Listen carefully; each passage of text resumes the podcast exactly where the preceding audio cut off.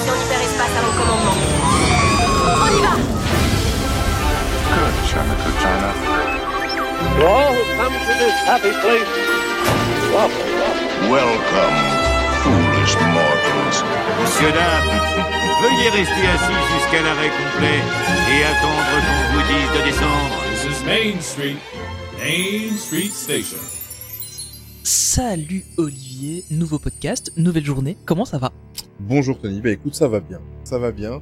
Euh, je suis prêt, moi personnellement, que euh, c'est la deuxième fois qu'on enregistre en pleine journée et euh, Oui, ça fait toujours aussi bizarre et je trouve même que c'est mieux parce qu'on n'a pas le temps dans la vie. c'est sinon- on- Ouais, c'est c'est agréable en fait, hein. il y a le soleil, euh, il y a... En plus là il fait super beau aujourd'hui, enfin je sais pas chez toi, mais en tout cas chez moi il fait super beau, il y a un beau grand soleil. Non, il fait beau. Donc euh, c'est c'est plutôt cool, c'est c'est une bonne chose. Et puis au final, euh, on a bien fait de faire comme ça parce que il y a de quoi discuter, hein, parce que bon évidemment on va commencer Mhm. par euh, l'actualité qui nous plaît comme d'habitude. Euh, et bien malgré les fermetures de pas mal de parcs Disney et de pas mal de cinémas et de pas mal de trucs en général, euh, C'est l'actualité est fort fort chargée hein, cette semaine-ci. Euh, je- honnêtement, au fur et à mesure, tu sais, bon, on a, on a tout- vous savez, on a un peu l'habitude de, on se partage les infos et puis après, on, Olivier rédige le, le podcast par la suite. Et en fait, je m'étais pas rendu compte qu'il y avait autant dessus. c'était, c'était assez impressionnant. Euh, bah, du coup, on va aborder principalement euh, bah, les, les, grands termes habituels, hein, Disney+, Marvel. Évidemment, on va parler de Star Wars. Euh, contrairement à ce que quelqu'un a pensé sur le Discord, ça n'arrivera jamais un podcast où on n'évoque pas au moins une fois Star Wars. Il y aura toujours quelque chose à dire sur Star Wars. Euh, on va aussi parler d'Indiana Jones, ça c'est une super nouvelle. On va parler de livres Disney, on va, par- on va parler des différents parcs en Californie, Tokyo, Hong Kong, euh, Disney World. Je pense qu'on a, à part Shanghai, je crois qu'on va passer chez tous nos, dans tous les parcs Disney. Euh, donc on va voir bref un petit tour autour du monde, ça c'est cool. Euh, mais c'est pas tout parce que euh, à la fin de, à- enfin à la fin de nos actus, on a aussi de l'actu pour le site mainstreetactu.com. Vous allez voir, on a on a un petit des, quelques petites surprises pour vous, enfin qui sont pas vraiment surprenantes si vous avez écouté correctement le dernier podcast, mais, mais en tout cas il y a quelques quelques petits trucs qui arrivent. Donc euh, ça c'est plutôt cool. Parce que ben voilà donc euh, on va bouger sur le site euh, parce que ben, comme vous le savez fin d'année euh, avec euh, avec notre notre notre, enfin surtout le métier d'Olivier ben, c'est on est un peu moins un peu moins présent sur le podcast.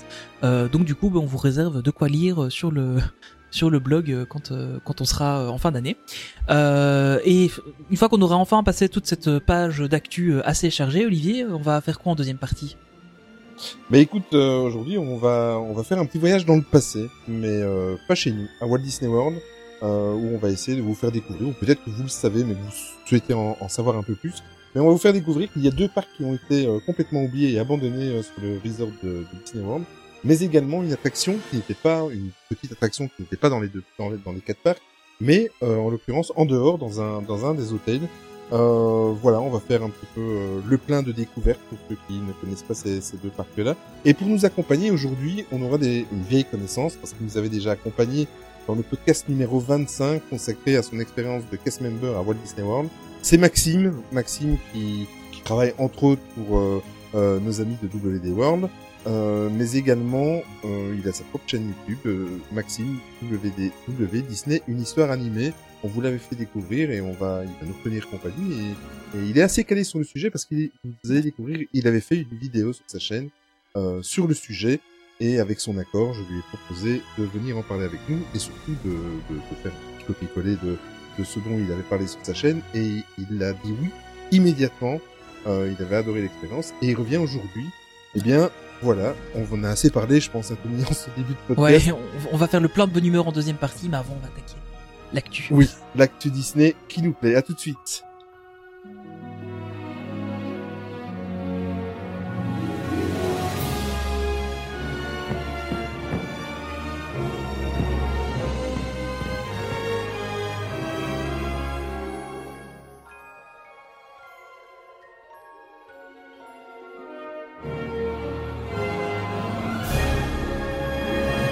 Et bien on va commencer évidemment nos news par Disney+, parce que bah il y a beaucoup d'actu sur Disney+, et on va commencer par un chiffre 73 millions ou euh, 73, hein, euh, on va faire la traduction pour une fois.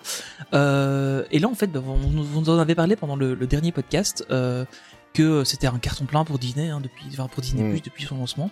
Euh, en août dernier, ils nous annonçaient environ 50 millions d'abonnés au service, euh, et là ici, ils viennent d'annoncer le 3 octobre euh, que maintenant on était à 73 millions d'abonnés en, en environ euh, un an de- d'existence de, la plateforme, tout en sachant qu'elle n'est pas encore lancée dans le monde entier. Donc euh, c'est faut, faut bien prendre ça en compte. Euh, c'est une avance euh, à peu près de 5 années sur les prévisions de, de ce que de ce qu'ils avaient annoncé. Alors après, euh, enfin j'ai lu quelques articles économiques sur le sujet. Euh, Il y a de grandes chances qu'ils aient vu leurs prévisions à la baisse, tout en sachant que pour essayer de stimuler un peu le marché euh, derrière. En général, c'est comme ça qu'on font les grosses boîtes. Euh, mais là, quand même, c'est quand même euh, un chiffre assez impressionnant. On est, on est quand même sur un truc. euh, c'est pas rien, donc euh, c'est plutôt, plutôt bien pour euh, pour Disney. Euh, bah alors évidemment, il y a, y a quand même pas mal de, de choses qui, qui les ont bien aidés là-dessus. Hein. C'est qu'on a eu le confinement à peu près partout dans le monde, Euh, donc euh, les plateformes de streaming ont quand même vachement décollé. Disney est sorti en France notamment euh, bah, en plein euh, premier confinement. Donc euh, c'était euh, c'était quand même une, bonne chose pour eux, enfin dans une bonne partie de l'Europe en fait, hein, lors du premier confinement, pas en Belgique malheureusement.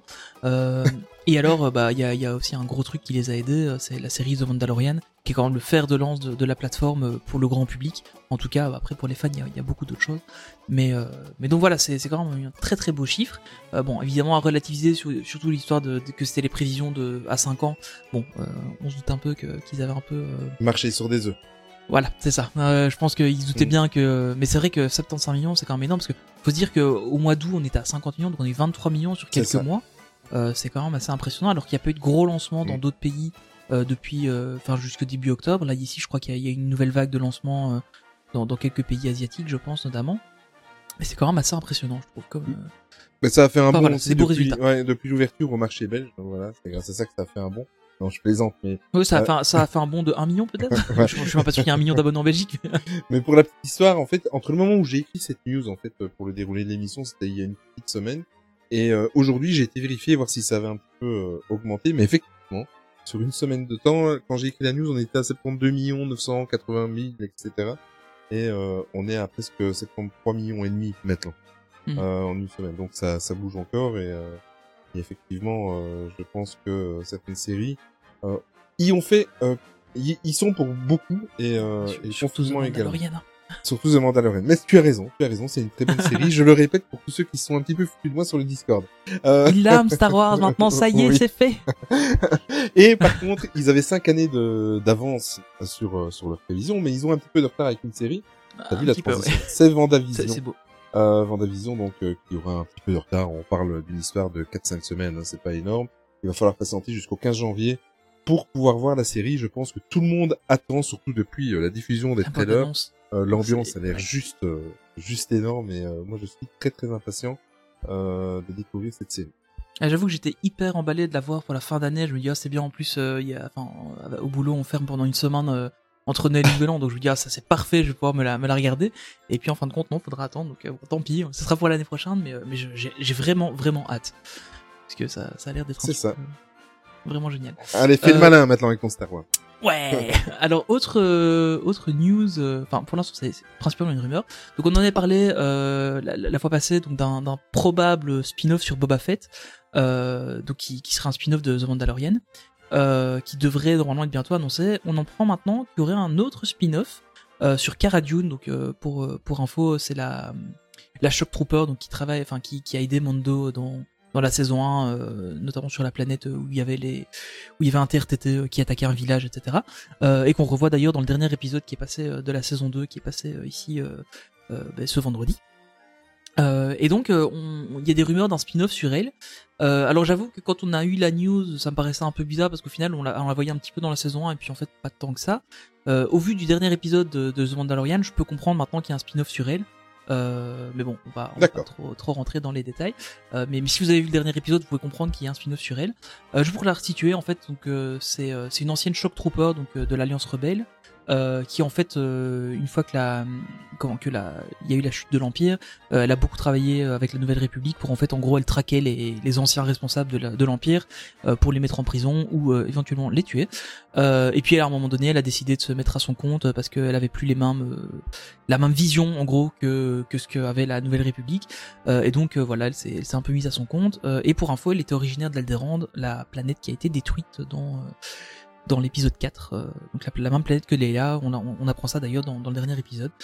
Euh, par contre, il y a un petit, euh, enfin je sais pas si, si, si toi tu l'as vu euh, ça, mais il y a eu un petit, euh, un truc. Elle est apparemment la- l'actrice a eu un tweet malheureux Oui. début de semaine. Euh, J'ai pas trop trop suivi la, polémique. J'ai regardé vite fait, mais je me dis bon, ok, c'est c'est encore un peu une tempête dans un verre d'eau. Euh, donc euh, bon voilà, euh, maintenant faut voir ce que ça donnera. Maintenant on sait que Disney euh, parfois sur un tweet malheureux euh, peut annuler une franchise par exemple. Enfin, C'est ça. Pensons à James Gunn par voilà. exemple. hein. Euh, donc, euh, donc effectivement, il y a toujours un petit risque euh, malheureusement. Mais euh, mais bon voilà, à mon avis, euh, ça, ça pourrait se faire. En tout cas, ça pourrait être super sympa parce que j'avais vraiment une, une grosse appréhension sur ça par rapport à, à ce qu'on à ce qu'on avait vu de- d'elle de- jusqu'à présent. Mais effectivement, vu le dernier épisode, bah, il y, a, il y, a, il y, a, y a de la matière en fait pour euh, pour euh, pour faire quelque chose. Donc ça pourrait être ça pourrait être pas mal. D'accord. Euh, voilà.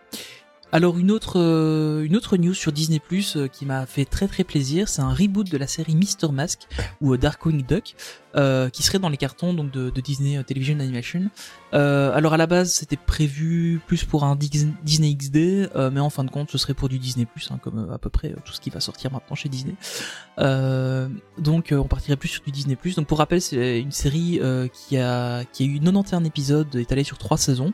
Euh, et ça a été fait entre, enfin, elle a été diffusée entre 91 et 92. Euh, elle était diffusée sur ABC et Disney Channel euh, aux États-Unis et nous on l'a connue euh, principalement sur Disney Club sur TF1 en 92 euh, ici en Europe euh, et je pense qu'elle a été diffusée aussi à un moment donné sur Club RTL euh, en Belgique mais je, Oui, je tu as raison. plus- je, je suis plus certain à 100% mais il me semble que Ça a été diffusé en Belgique, mais je saurais plus le dire sur quelle chaîne. Mais je crois que c'était sur Club RTL parce ouais. qu'à un moment donné ils avaient ils avaient les droits pour les Disney à un moment donné D'accord. Enfin voilà, donc ça c'est plutôt cool parce que c'est un personnage que j'aime, enfin j'ai un truc que vra- vraiment beaucoup. Donc pour en, en gros, hein, c'est c'est un genre de Batman avec un grand chapeau et c'est un canard. Et euh, ça se passe euh, un peu dans dans le même univers que que Picsou, etc. Enfin voilà. Euh, c'est, je, je pense pas qu'on voit les personnages d'un à l'autre, euh, mais mais bon c'est dans le même univers un petit peu. On, on- on- enfin c'est le même genre de design character, etc. Oui. Donc vu qu'ils ont refait des nouveaux épisodes de de la bande à Picsou, bah, c'est pas étonnant qu'ils refassent ça. Et moi franchement ça m'emballe à fond parce que c'était un truc que j'adorais quand j'étais petit et euh, je me dis ah s'ils arrivent à le refaire euh, neuf parce que honnêtement ça a vieilli pour en avoir regardé. euh, j'avais voulu montrer ça à ma fille il y a quelques temps. Ça pique un peu. hein. Ils, ils ont vieilli, hein, ils ont ils ont vieilli. Ouais. Et euh, donc c'est cool qu'ils qu'ils en fassent des nouveaux. Voilà. Ok, toujours sur Disney Plus parce qu'on on est bien. Sur... On aime bien. On passe trop de temps sur Disney Plus. voilà, on passe énormément de temps sur Disney Plus, effectivement.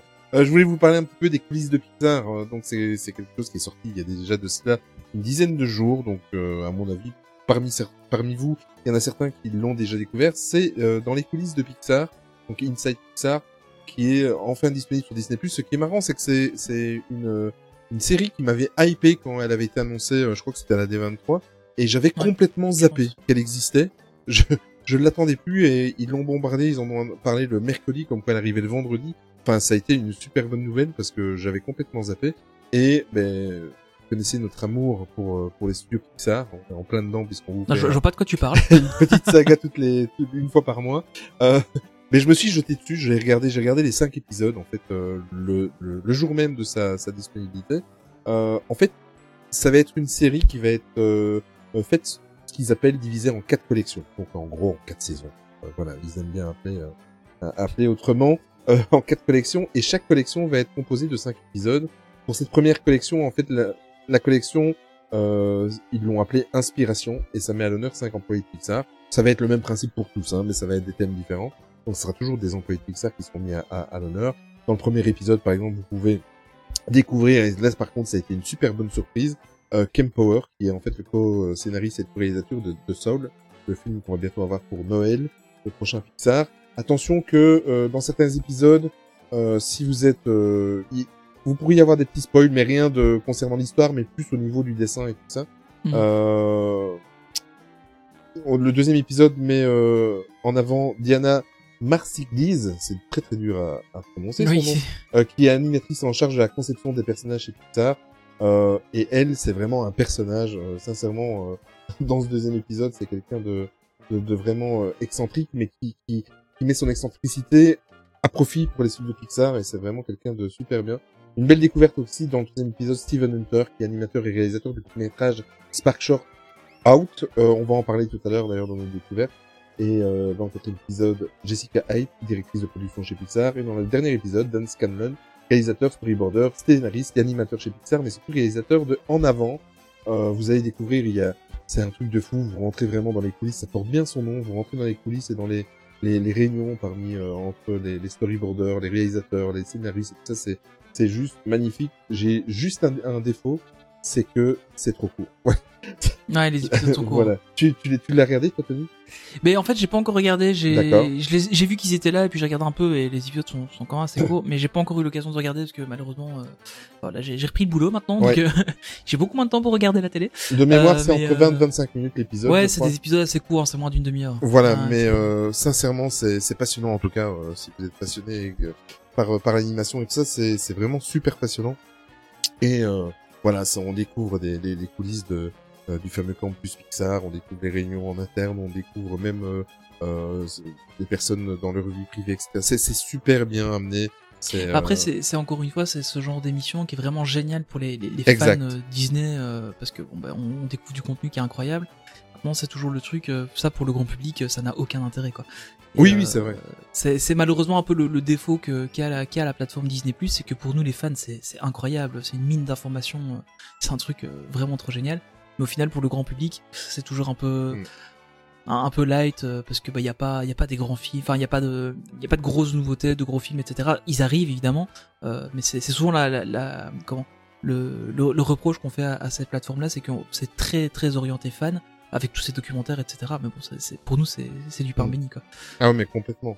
Et moi, ça a été l'occasion. En fait, dès que j'ai eu fini, étant donné que j'ai été un petit peu frustré et que c'était, euh, j'en voulais encore et j'avais encore Tu fais tous les Sparkshots. Ah Oui, voilà, je et, et- en fait, il y a un Spark Shock que- qui est sorti il y a quelques mois et qui je n'avais pas encore pris le temps d'aller regarder. En fait, j'ai commencé par celui-là, c'est Out.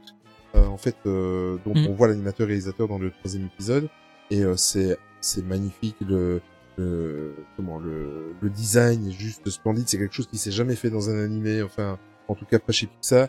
Euh, c'est c'est vraiment une une ode à la à la tolérance et euh, et euh, si jamais parmi vous, il y en a qui ont peur de faire un coming out parce que c'est leur cas, regardez. Mais regardez franchement ce, ce court métrage, c'est quelque chose de, de splendide. Et euh, ben voilà, nous, euh, c'est un court métrage qui dure 5, 6, 7 minutes, je sais plus. Et à la fin, on était en larmes comme si on venait de regarder Coco. Quoi. Voilà, c'était, c'était. Euh, c'est- Ouais, c'est vrai qu'il est celui-là. Je pense que c'est un des seuls Sparkshots que j'ai vu parce que Ouais. j'ai un retard de, de, de fou là-dedans. Euh, mais euh, mais ouais, il est, il est vraiment super. Il est super bien celui-là. Il est super bien amené et, euh, et vous allez voir si vous découvrez le troisième épisode de, de Inside Pixar, vous allez voir que c'est le, il, il y a mis toute sa vie en fait le- l'animateur et c'est c'est quelque chose et en fait c'est inspiré. Vous allez voir au début du Spark Shock, il le dit c'est inspiré de, de faits réels donc de sa propre vie. C'est vraiment super. Et tant que j'y étais, étant donné que quand vous avez fini euh, un animé, il vous propose quelque chose dans le même style sur euh, Disney euh, Plus et c'est c'est une machine du diable pour ça parce que vous regardez quelque chose 10 minutes, vous, restez 3 heures dans le canapé. J'ai découvert Wind, en fait, euh, toujours un Spark Shock. Et euh, surtout, un qui m'a quand même pas mal ému. J'ai eu un peu peur en regardant le début, c'est écrasé et ramassé. Euh, je sais pas si tu l'as jamais vu. J'ai pas vu celui-là. Non, non, et Wine non plus, je l'ai pas vu. Ouais, c'est euh, mais même euh, Wind, euh, c'est c'est c'est émouvant. Mais enfin, c'est ce sont toutes des leçons de vie. Pixar, ils sont, euh, c'est juste Ah, énorme. ils sont, ils sont Et- tellement bons là-dedans. Ouais.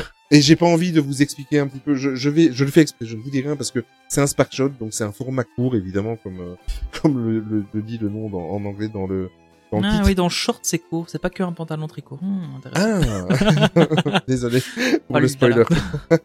Et- mais le problème, c'est que si je vous raconte, c'est tellement court que si je vous raconte, je, je vais tout vous spoiler. Donc, Mais c'est ça, tu spoil le truc en entier en en Voilà. parlant deux minutes. Quoi. exactement, en deux phrases, c'est c'est spoilé.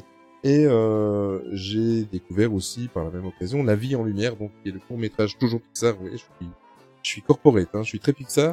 Euh, La vie en lumière, qui en fait raconte euh, euh, l'histoire qui s'est passée euh, entre l'épisode 2 et euh, et l'épisode 4 où Woody retrouve euh, la bergère. Et en fait, c'est tout ce Mhm. qui s'est passé pour elle. Euh, comment elle en est arrivée Ah, entre le moment où elle quitte euh, donc euh, ses amis euh, dans Toy Story 2 et le moment où il la retrouve dans le magasin euh, d'antiquité dans le Toy Story 4 et ça raconte un peu voilà c'est très dynamique c'est très marrant c'est à regarder euh, ça prend ça prend 4 minutes le court métrage il est affiché 11 minutes sur Disney mais c'est la nouvelle maladie de Disney c'est que vous avez 5 minutes de court métrage et 7 minutes de générique de fin Ouais. voilà parce qu'ils sont obligés de mettre toutes les tous les crédits tous les pays dans lesquels c'est Toutes les langues, Voilà. c'est horrible. C'est horrible. Donc euh, vous vous dites je vais passer 11 minutes super agréables, mais en fait vous en passez 4. C'est comme ça. Et j'ai- j'ai revu un classique en fait euh, pour faire découvrir à mes enfants et à, à ma femme un classique. Je pense que pour moi il faut avoir vu. Euh, c'est Jack. Euh, allez le voir, il est disponible. C'est avec Robin Williams qui n'est plus euh, parmi nous euh, maintenant. Pour moi, c'est un des plus grands acteurs qui ait jamais eu. Il fait Oh top oui. 10. Euh, ça raconte en fait l'histoire d'un d'un enfant qui vient au monde dans une famille et qui a la maladie de euh, comment il, il, il vieillit plus vite que, que la normale. Donc quand il a 10 ans, il en paraît 40. Voilà, en Mm. gros l'histoire. Il est génial ce film. Il est génial ce film. Il est, il interprète toutes les mimiques des enfants, mais il est même quand c'est pas euh, émouvant, euh, rien qu'à le voir, sa façon de jouer, moi, il m'a ému. C'est juste. Ah, euh, c'est, c'est, enfin moi c'est un acteur que j'ai Ouais. toujours adoré. ah, mais c'est, c'est énorme. tellement grand acteur. Et en plus, vous allez retrouver, c'est assez bizarre. euh, Il y a une institutrice qui, il y a un rôle d'une institutrice dans le film, et en fait, c'est Jennifer Lopez quand elle était toute jeune, et euh, même elle, elle est. Non. Oui, Je, Gilo. je me souviens plus tiens. Exactement, c'est Gilo. Oh, faut dire ce film ça doit faire euh, 15 ans que je l'ai vu au moins.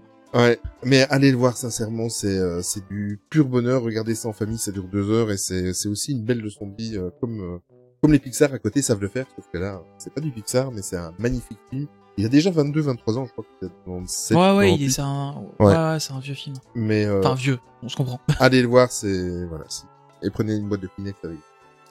Toi, qu'est-ce que tu as découvert Bah moi j'ai vu des trucs un peu plus légers, hein, parce que ma fille n'a que 6 ans, donc du coup euh, c'est beaucoup plus léger ce que je regarde avec elle. On a regardé Kim Possible, le film, euh, donc qui était un qui, était à la base censé être un Disney Channel original movie, puis en fin de compte c'est devenu un Disney Plus original movie, bien que le titre n'existe pas, mais c'est la même idée.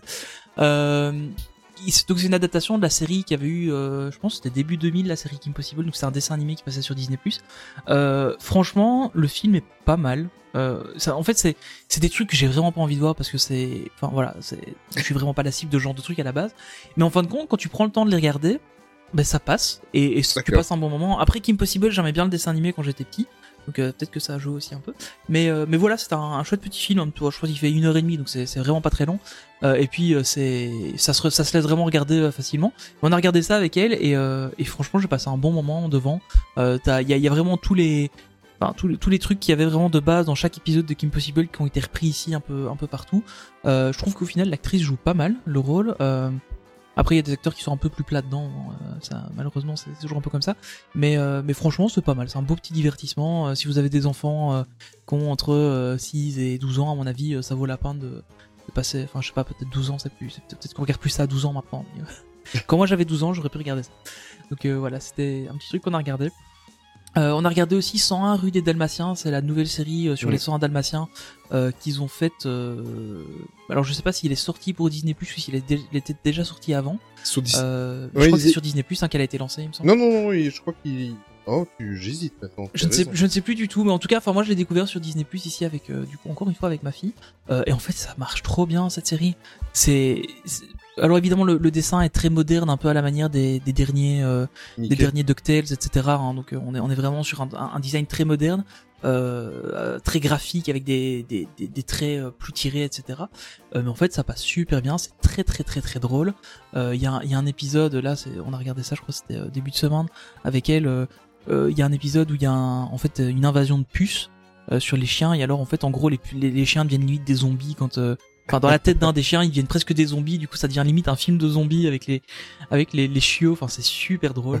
Euh, alors, par contre, je sais pas du tout comment c'est rattaché euh, au, au film, etc. des Soins Dalmatiens parce que c'est plus les mêmes chiens. Donc, je suppose que c'est un truc un oui, peu à c'est à part. part. hein. Euh, mais, mais franchement, ça marche trop bien, quoi. Je- honnêtement, enfin, premier épisode, j'ai regardé ça un peu euh, à d'un œil un peu critique, mais au final, j'ai bien rigolé. Donc euh, c'était un, un super truc. Et alors il y a un truc que là c'est moi qui ai imposé à ma fille de regarder. Euh, c'était Lego Star Wars Holiday Special, euh, qu'ils ont traduit en français Joyeuse Fête, euh, et pas euh, autour de la guerre des étoiles, euh, comme ça avait été le cas pour le, le premier opus.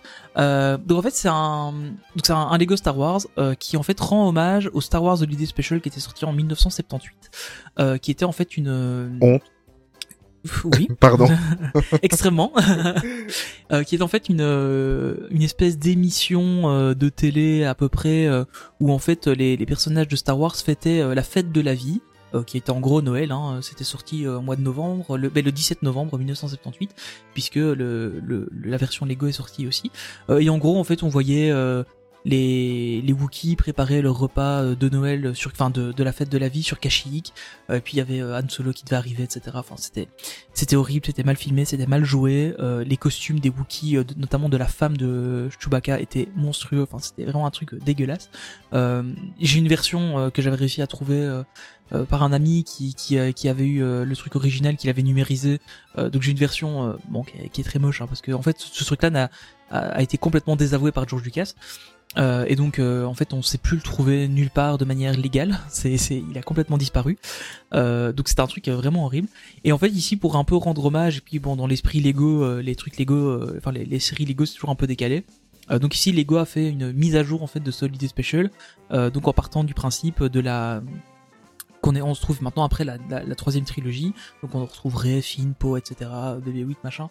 Euh, et en fait, euh, ça c'est plutôt pas, c'est plutôt marrant. En fait, on- en gros, on va suivre Rey qui voyage un peu dans le temps pour essayer de, de trouver comment devenir une bonne Jedi.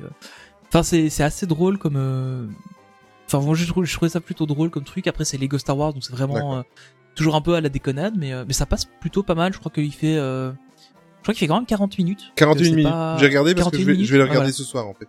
Ah ben voilà, bah tu, enfin, moi en tout cas j'ai passé un bon moment parce que bah, j'aime bien les trucs Lego euh, Ouais. Star Wars, je trouve, Idem. trouve ça super drôle et, euh, et du coup bah en fait ça passe super bien quoi.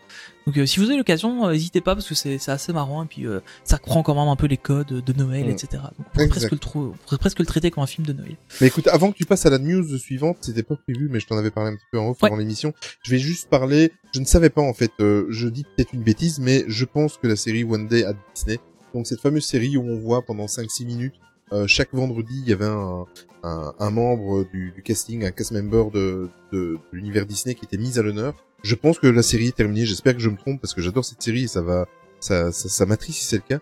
Aujourd'hui, une demi-heure avant de regarder le podcast, j'ai regardé mon épisode euh, euh, hebdomadaire et je me suis dit tiens, euh, ça commence avec Bob Iger. Il me semble qu'on l'avait déjà vu et il a l'air d'évoquer des souvenirs et on voit un petit peu best of. On voit plein de personnages qu'on a déjà vus, plein de cast members qu'on a déjà vus dans les épisodes précédents.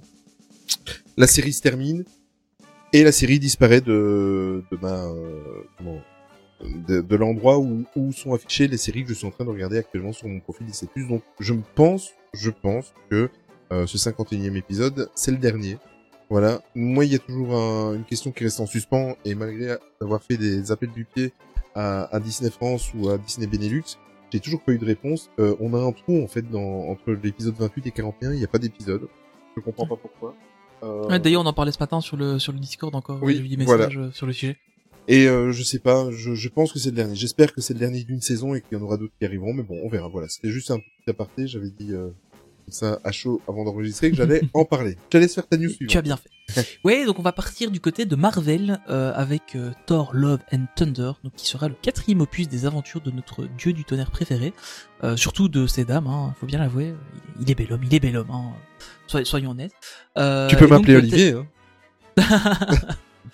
oui, c'était plus Chris Hemsworth, mais bon, hein, D'accord. c'est c'est presque le même. Hein, au final, vous ressemblez très fort. C'est ça. Euh, et donc euh, Taika Waititi, euh, donc réalisateur du prochain Thor, qui avait déjà réalisé Thor Ragnarok, euh, il est en fait actuellement en train de préparer les détails donc, pour commencer le tournage euh, du quatrième film. Normalement, il- le tournage aurait commencé début de l'année prochaine. Donc on sait qu'on va retrouver enfin la magnifique Nathalie Portman euh, dans son rôle du docteur Jane Foster. Euh, parce que c'est déjà 7 ans en fait qu'elle était plus euh, parce que, Ah ouais. en fait elle est apparue dans les deux premiers Thor. Euh, et puis c'était tout en fait on l'a plus vu après. Euh, donc euh, Elle a on eu va tort. enfin elle a eu Pardon. tort effectivement. Et je pense qu'elle s'en est mordu les doigts et c'est un peu pour ça qu'elle est revenue. Euh, donc on va la retrouver dans, dans son rôle. Euh, alors évidemment a priori elle devrait hériter des pouvoirs de Thor d'après ce qu'on sait. Euh, s'ils suivent un peu la trame des comics donc ça sera plutôt un truc euh, super intéressant je pense. Euh, alors évidemment vu la fin de Avengers Endgame on s'en doutait mais ça a été confirmé Chris Pratt sera au casting euh, évidemment dans le rôle de Star Lord. Euh, alors concernant les autres personnages des Gardiens de la Galaxie, il n'y a eu aucune confirmation actuellement, euh, mais Vin Diesel qui joue extrêmement bien, je trouve, avec des mots percutants le rôle de Groot, avait laissé entendre il y a quelques mois en fait hein, que il y a d'autres personnages qui pourraient s'y retrouver, notamment son personnage, ce qui serait pas complètement déconnant vu la fin de Endgame. Bah, en Ouais. fait, on s'attendait fortement à ce que, vu qu'en théorie, euh, le nouveau euh, Gardien de la Galaxie devait sortir avant euh, Thor Ragnarok, on, pensait qu'on allait d'abord voir les Gardiens de la Galaxie avec Thor, puis voir le prochain film Thor. Euh, et puis en fin de compte, bah, c'est euh, c'est Thor qui va sortir avant les Gardiens de la Galaxie. Donc à un moment donné, il faut quand même que Thor revienne sur Terre ou, ou qu'il retrouve en tout cas Jane. Donc euh, donc ça m'étonnerait pas qu'on voit un peu la, la fine équipe des Gardiens de la Galaxie. Euh, et alors une, autre info, c'est qu'en fait, du coup, Thor Love and Thunder sera un préquel aux Gardiens de la Galaxie 3, euh, avec euh, comme grosse rumeur, ce serait que ben, Thor, donc le Thor actuel, euh, se retrouve en fait dans l'équipe des Gardiens de la Galaxie et que vu qu'il donnerait ses pouvoirs et Mjolnir à Jane Foster, bah du coup Jane deviendrait la la, la Thor des Avengers et puis lui resterait au niveau, enfin resterait avec ses amis des Gardiens de la Galaxie. Donc, euh, enfin moi ça me hype euh, à mort ce film. Mm. Je, je, enfin c'est c'est un que j'attends euh, vraiment avec impatience dans la prochaine phase parce que c'est vraiment un, un truc qui va être à, mon avis assez gros. Euh, évidemment on n'a pas encore de date officielle de sortie hein, puisqu'on s'il commence seulement à se filmer euh, début de l'année prochaine. On n'est pas encore prêt de le voir au cinéma, mais euh, enfin si on le voit au cinéma, mais en tout cas je l'attends avec grande grande impatience. Idem. Petite question, Tony. Euh, c'était pas écrit, ça vient de me venir, mais quand Thor assassine quelqu'un, quelqu'un, est-ce qu'on peut dire que Thor tue? Ok. Ouais, ouais, Et d'accord. du coup, euh, si la mort a, a des sabots, on peut dire que la mort rue. Voilà, voilà. D'accord, Allez, voilà, on passe à la news suivante. Et en plus- merci Voilà. de nous avoir suivis. En plus, c'est du Star Wars, mais pour une fois, j'en Oui. parle parce que c'est du Star Wars dans le jeu vidéo. Euh, donc, si vous aimez Star Wars et que et que tu aimes euh, Minecraft, eh bien, les deux univers vont se rassembler, se sont rassemblés même puisque depuis la semaine dernière, et ce pour 8 euros pour ceux qui jouent souvent dans le jeu, pour euh, l'équivalent de plus ou moins 1340 Minecoins. Euh, tu vas pouvoir combiner donc les, deux univers, donc euh, grâce à un énorme DLC au programme, mais comme d'habitude sur des DLC euh, chez Minecraft, la plupart des gros DLC, des nouvelles skins, des maps, des mobs, des effets sonores de la bande son de, de la trilogie originale, etc., etc.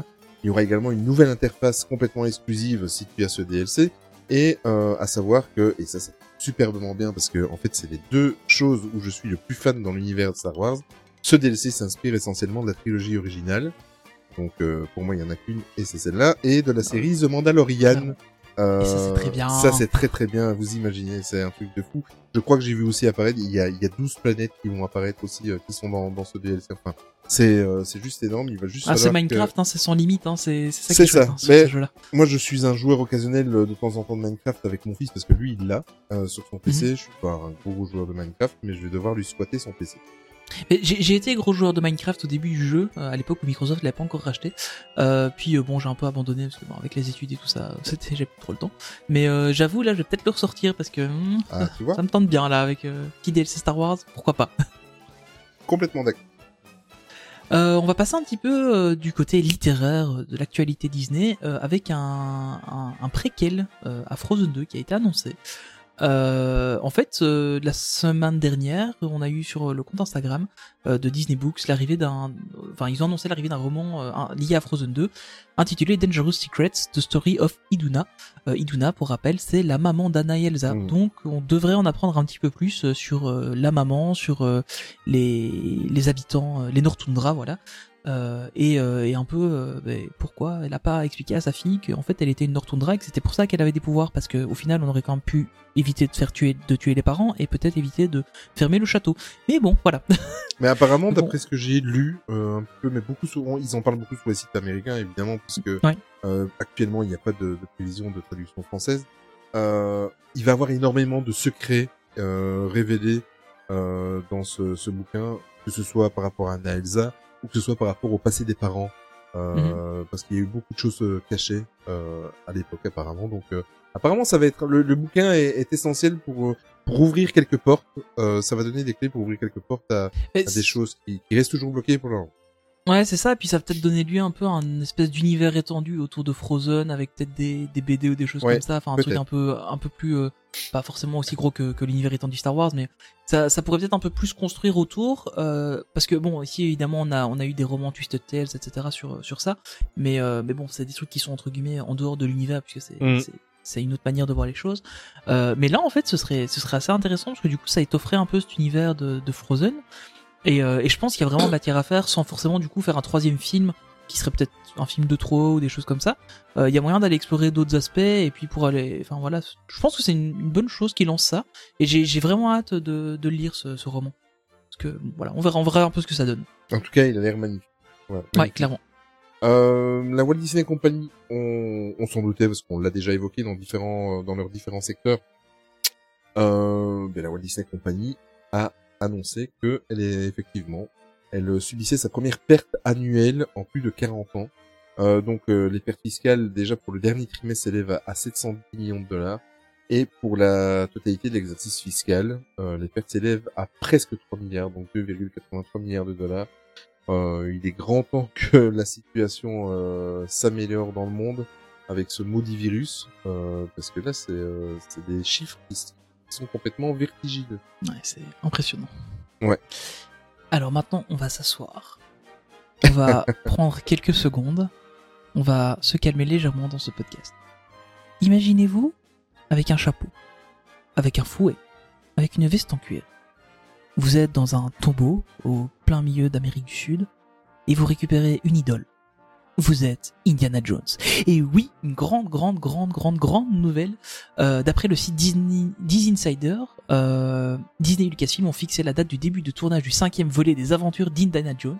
Et ça, c'est une trop, trop bonne nouvelle. Euh, Enfin, moi, ça me hype à mort. Je suis d'accord, je suis d'accord. C'est, j'attends, enfin, avec le quatrième qui était relativement moyen, hein, faut pas, Mauvais. faut, faut pas déconner, hein, il était, voilà, Mauvais. hein, euh, il était, voilà, il était mauvais. Je, je- allez, je m'arrêtais à moyen pour pour pas trop casser, mais effectivement, il était, il était pas terrible. Euh, donc voilà, donc euh, le, on rentrera en, pra- en phase de pré-production donc de- du nouvel Indiana Jones, et ça c'est super cool. Euh, Harrison Ford reprendra son rôle. Euh, alors c'était c'était quelque chose qu'on n'imaginait pas forcément. Il y avait beaucoup de gens qui disaient que c'était Shia LaBeouf qui allait reprendre le rôle principal de la de la série Indiana Jones, etc.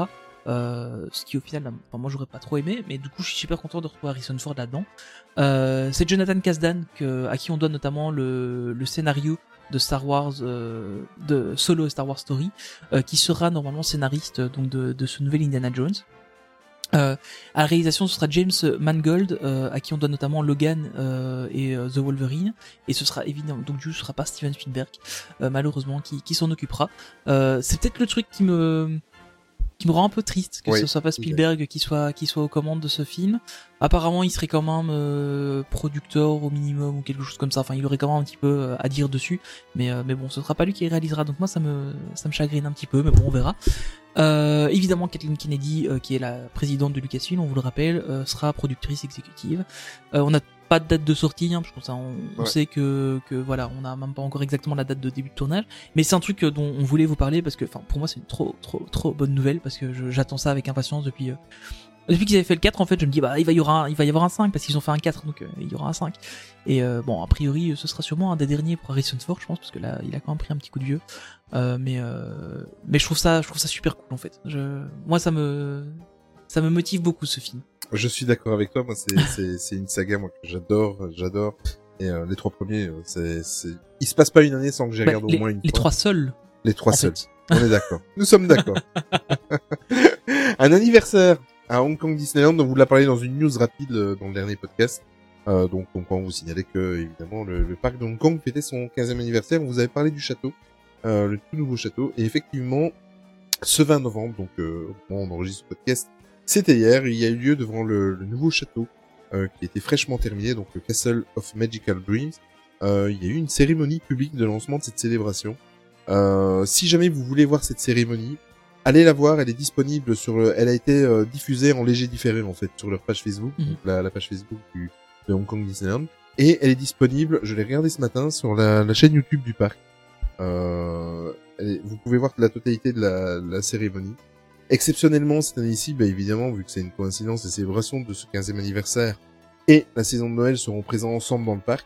Mais on va vous en reparler dans un prochain podcast. Euh, on va attendre un petit peu plus en détail pour voir un peu les festivités et les, les tout ce qui va avoir lieu euh, concernant euh, ce 15e anniversaire et on va vous en reparler dans un euh, futur proche. Euh, on va aller chez chez le voisin en quelque sorte, en tout cas le voisin du- continent. il y a quelques kilomètres entre eux. Voilà.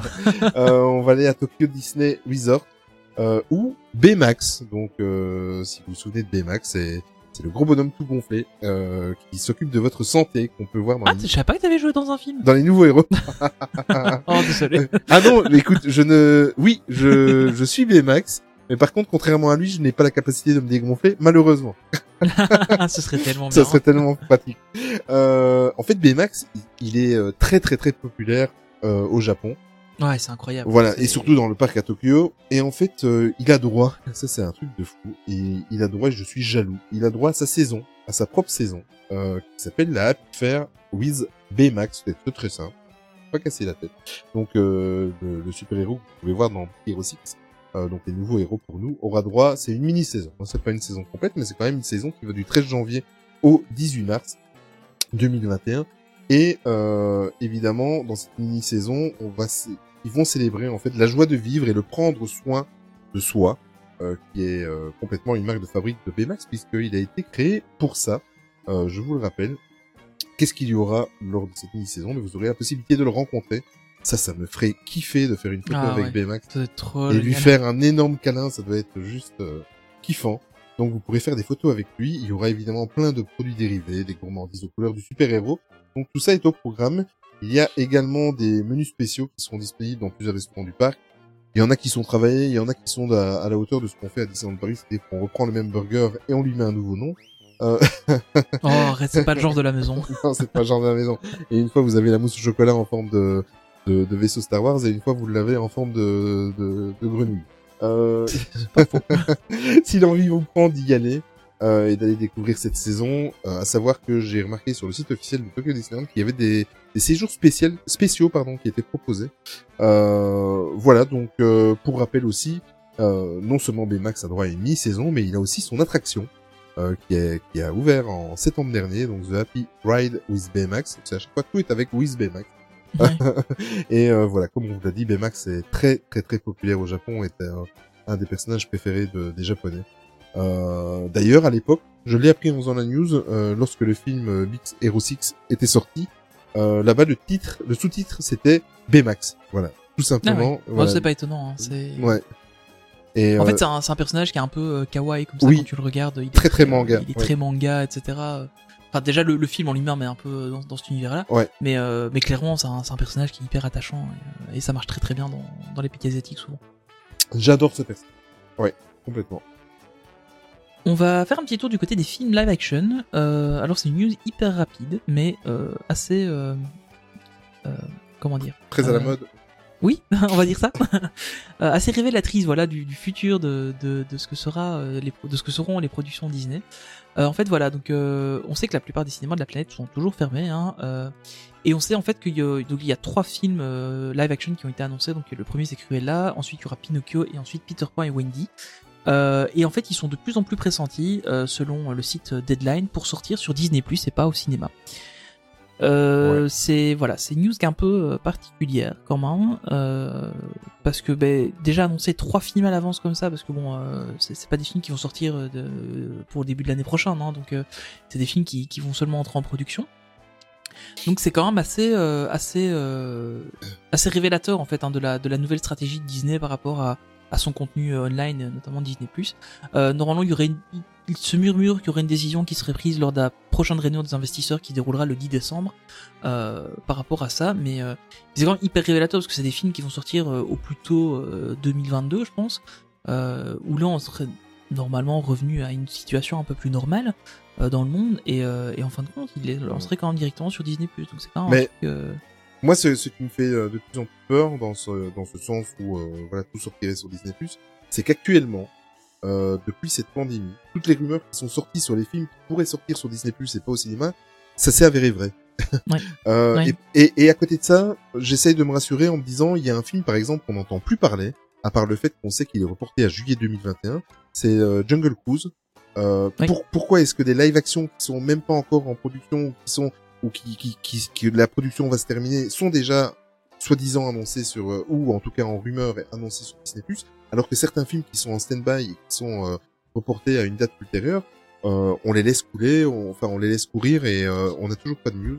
Euh, Ouais, en fait, moi je me demande si, comme c'est des films qui sont pas encore rentrés en production, si ce serait pas question de budget, en De fait, budget, qu'ils annoncent ouais. ça. ok. Parce qu'évidemment, un film qui sortira directement sur Disney Plus aura pas le même budget qu'un film qui est destiné au cinéma. Euh, enfin, a priori, en tout cas, moi c'est un peu comme ça que je vois le truc.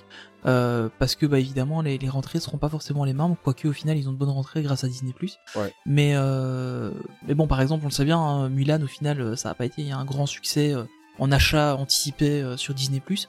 Euh, donc je je sais pas je sais pas trop mais moi j'imaginerais ça que voilà maintenant si on prend la décision de les sortir directement sur Disney Plus bon, on va peut-être raboter le budget d'un tiers Ouais. Pour éviter la casse quoi. Parce que à mon avis le fait de enfin ce qu'ils ont fait avec Mulan de revendre des films à l'avance à 30 dollars je pense qu'il y a pas grand monde qui va le faire euh, qui, qui achètera et euh, je pense pas que ce sera ce sera pertinent pour eux. Bah, ils se- Euh. ils s'en sont servis comme un petit peu un petit laboratoire et pour faire un test. Oui, mais c'est ça, je pense. Hein. Voilà. Mais, mais là, on voit, il y, a- il y a même des trucs un peu bizarres. Hein. Si on regarde chez d'autres studios, par exemple, la Warner, Ouais. avec le film Wonder Woman 1984, ils ont annoncé, je crois que c'est hier ou avant-hier, qu'ils allaient sortir le film au cinéma et sur HBO Max, donc leur, leur plateforme Ouais, de streaming à eux, le même jour. Donc le film sera disponible sur. HBO Max et sur euh, dans les cinémas le même jour. Alors c'est pas mal parce que ben, les gens qui voudront le voir au cinéma ben, auront l'occasion de le voir parce que ben, moi il y a des films personnellement que que je ne verrai pas ne pas voir au cinéma. Euh, je pense notamment les Marvel, euh, c'est des trucs à grand spectacle euh, à voir au cinéma et les Star Wars là on n'en parle pas, c'est d'office euh, à voir dans un cinéma. Je vois pas de quoi Mais euh... euh, en fait c'est un truc qui qui me enfin je trouve ça un peu bizarre cette, cette manière de faire. Euh...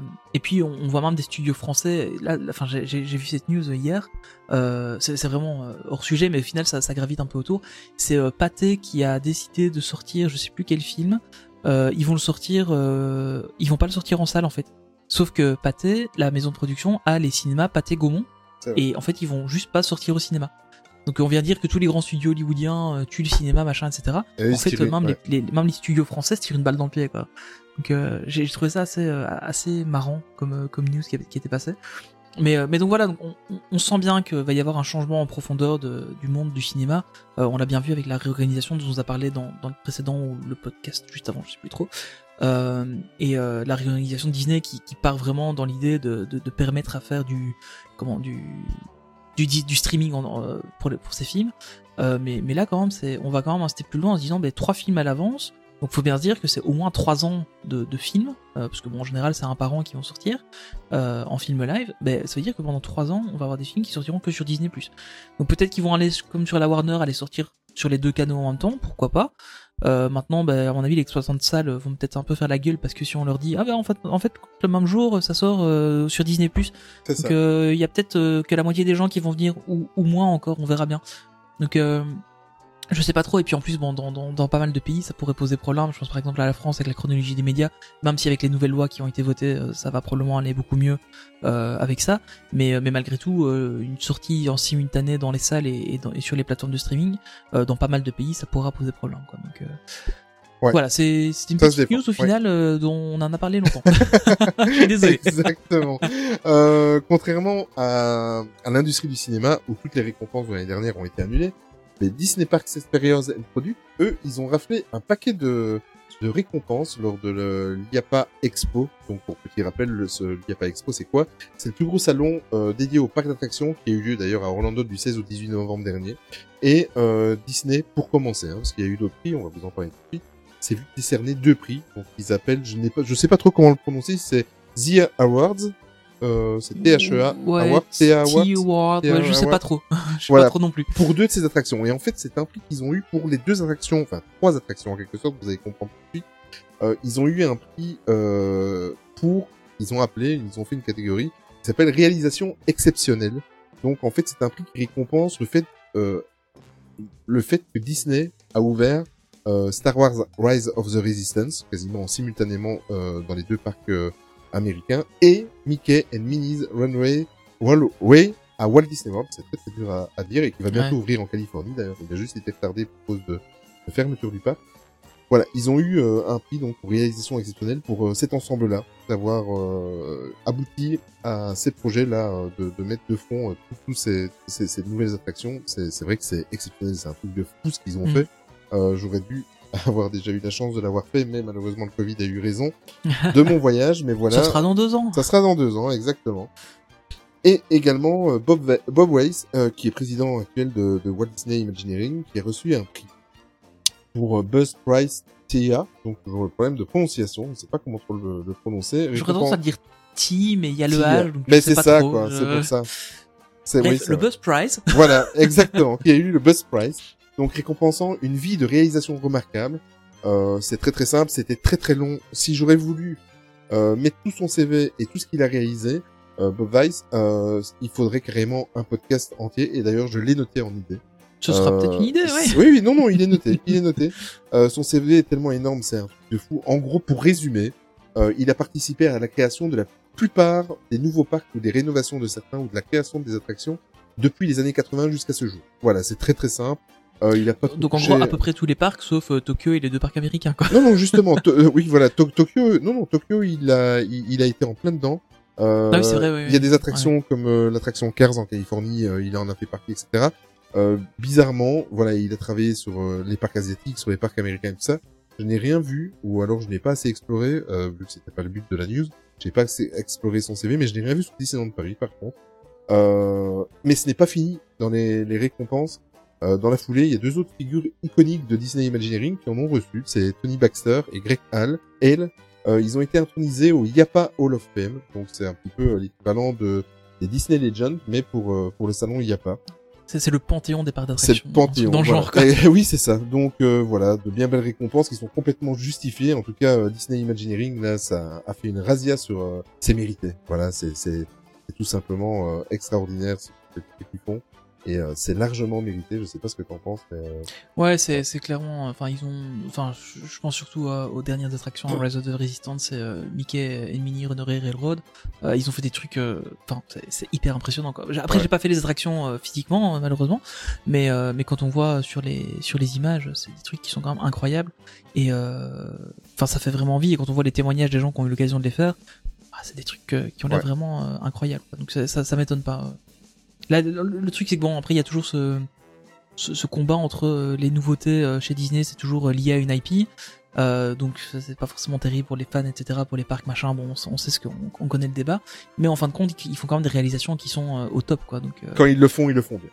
voilà, c'est ça. On va dire. Alors, on va faire un petit tour du côté de Disneyland Resort en Californie, Euh, et ça va parler de réouverture. Alors, euh, ne vous excitez pas trop, hein, si vous êtes euh, californien et que vous écoutez ce podcast. A priori, Vous êtes deux. n'êtes- vous- vous- je crois que je crois, je suis même pas sûr qu'on ait des auditeurs D'origine francophone. voilà. euh, voilà, c'est ça. Donc euh, bon, si, si vous, si jamais vous En êtes euh, en. Californie et que vous écoutez ce podcast, envoyez-nous un petit message, ça nous fera plaisir. Euh, mais donc voilà, euh, en fait, Christine McCarthy, donc qui est la directrice financière de Disney euh, pour la division euh, parc, euh, ne prévoit pas de réouverture de Disneyland Re- Resort avant le premier trimestre 2021. Euh, parce que bah voilà, euh, on en avait déjà parlé avant, les règles sont tellement strictes pour la réouverture des parcs euh, que voilà, on ne rentrerait pas dans les conditions avant au minimum fin janvier prochain. Alors ce que j'ai pas trop compris, c'est qu'il y a quand même quelques parcs qui ont commencé à réouvrir en Californie, mais de ce que je comprends, c'est vraiment des parcs à, à portée locale. Donc c'est des beaucoup plus petits parcs, donc peut-être que les règles sont un peu assouplies pour ce genre de parc. Mais, mais si c'est le cas, que c'est assoupli pour ces parcs-là et que c'est pas le cas pour les gros parcs genre Universal, Disney, etc. Je trouve ça un peu un peu triste. Mais euh, mais bon voilà, donc euh, on, on- on ne pourra pas retourner euh, de sitôt à Disneyland Californie, euh, mais on ne comptait pas forcément y aller euh, tout de suite, tout de suite non plus. Donc, euh, C'est pas faux. ça devrait aller.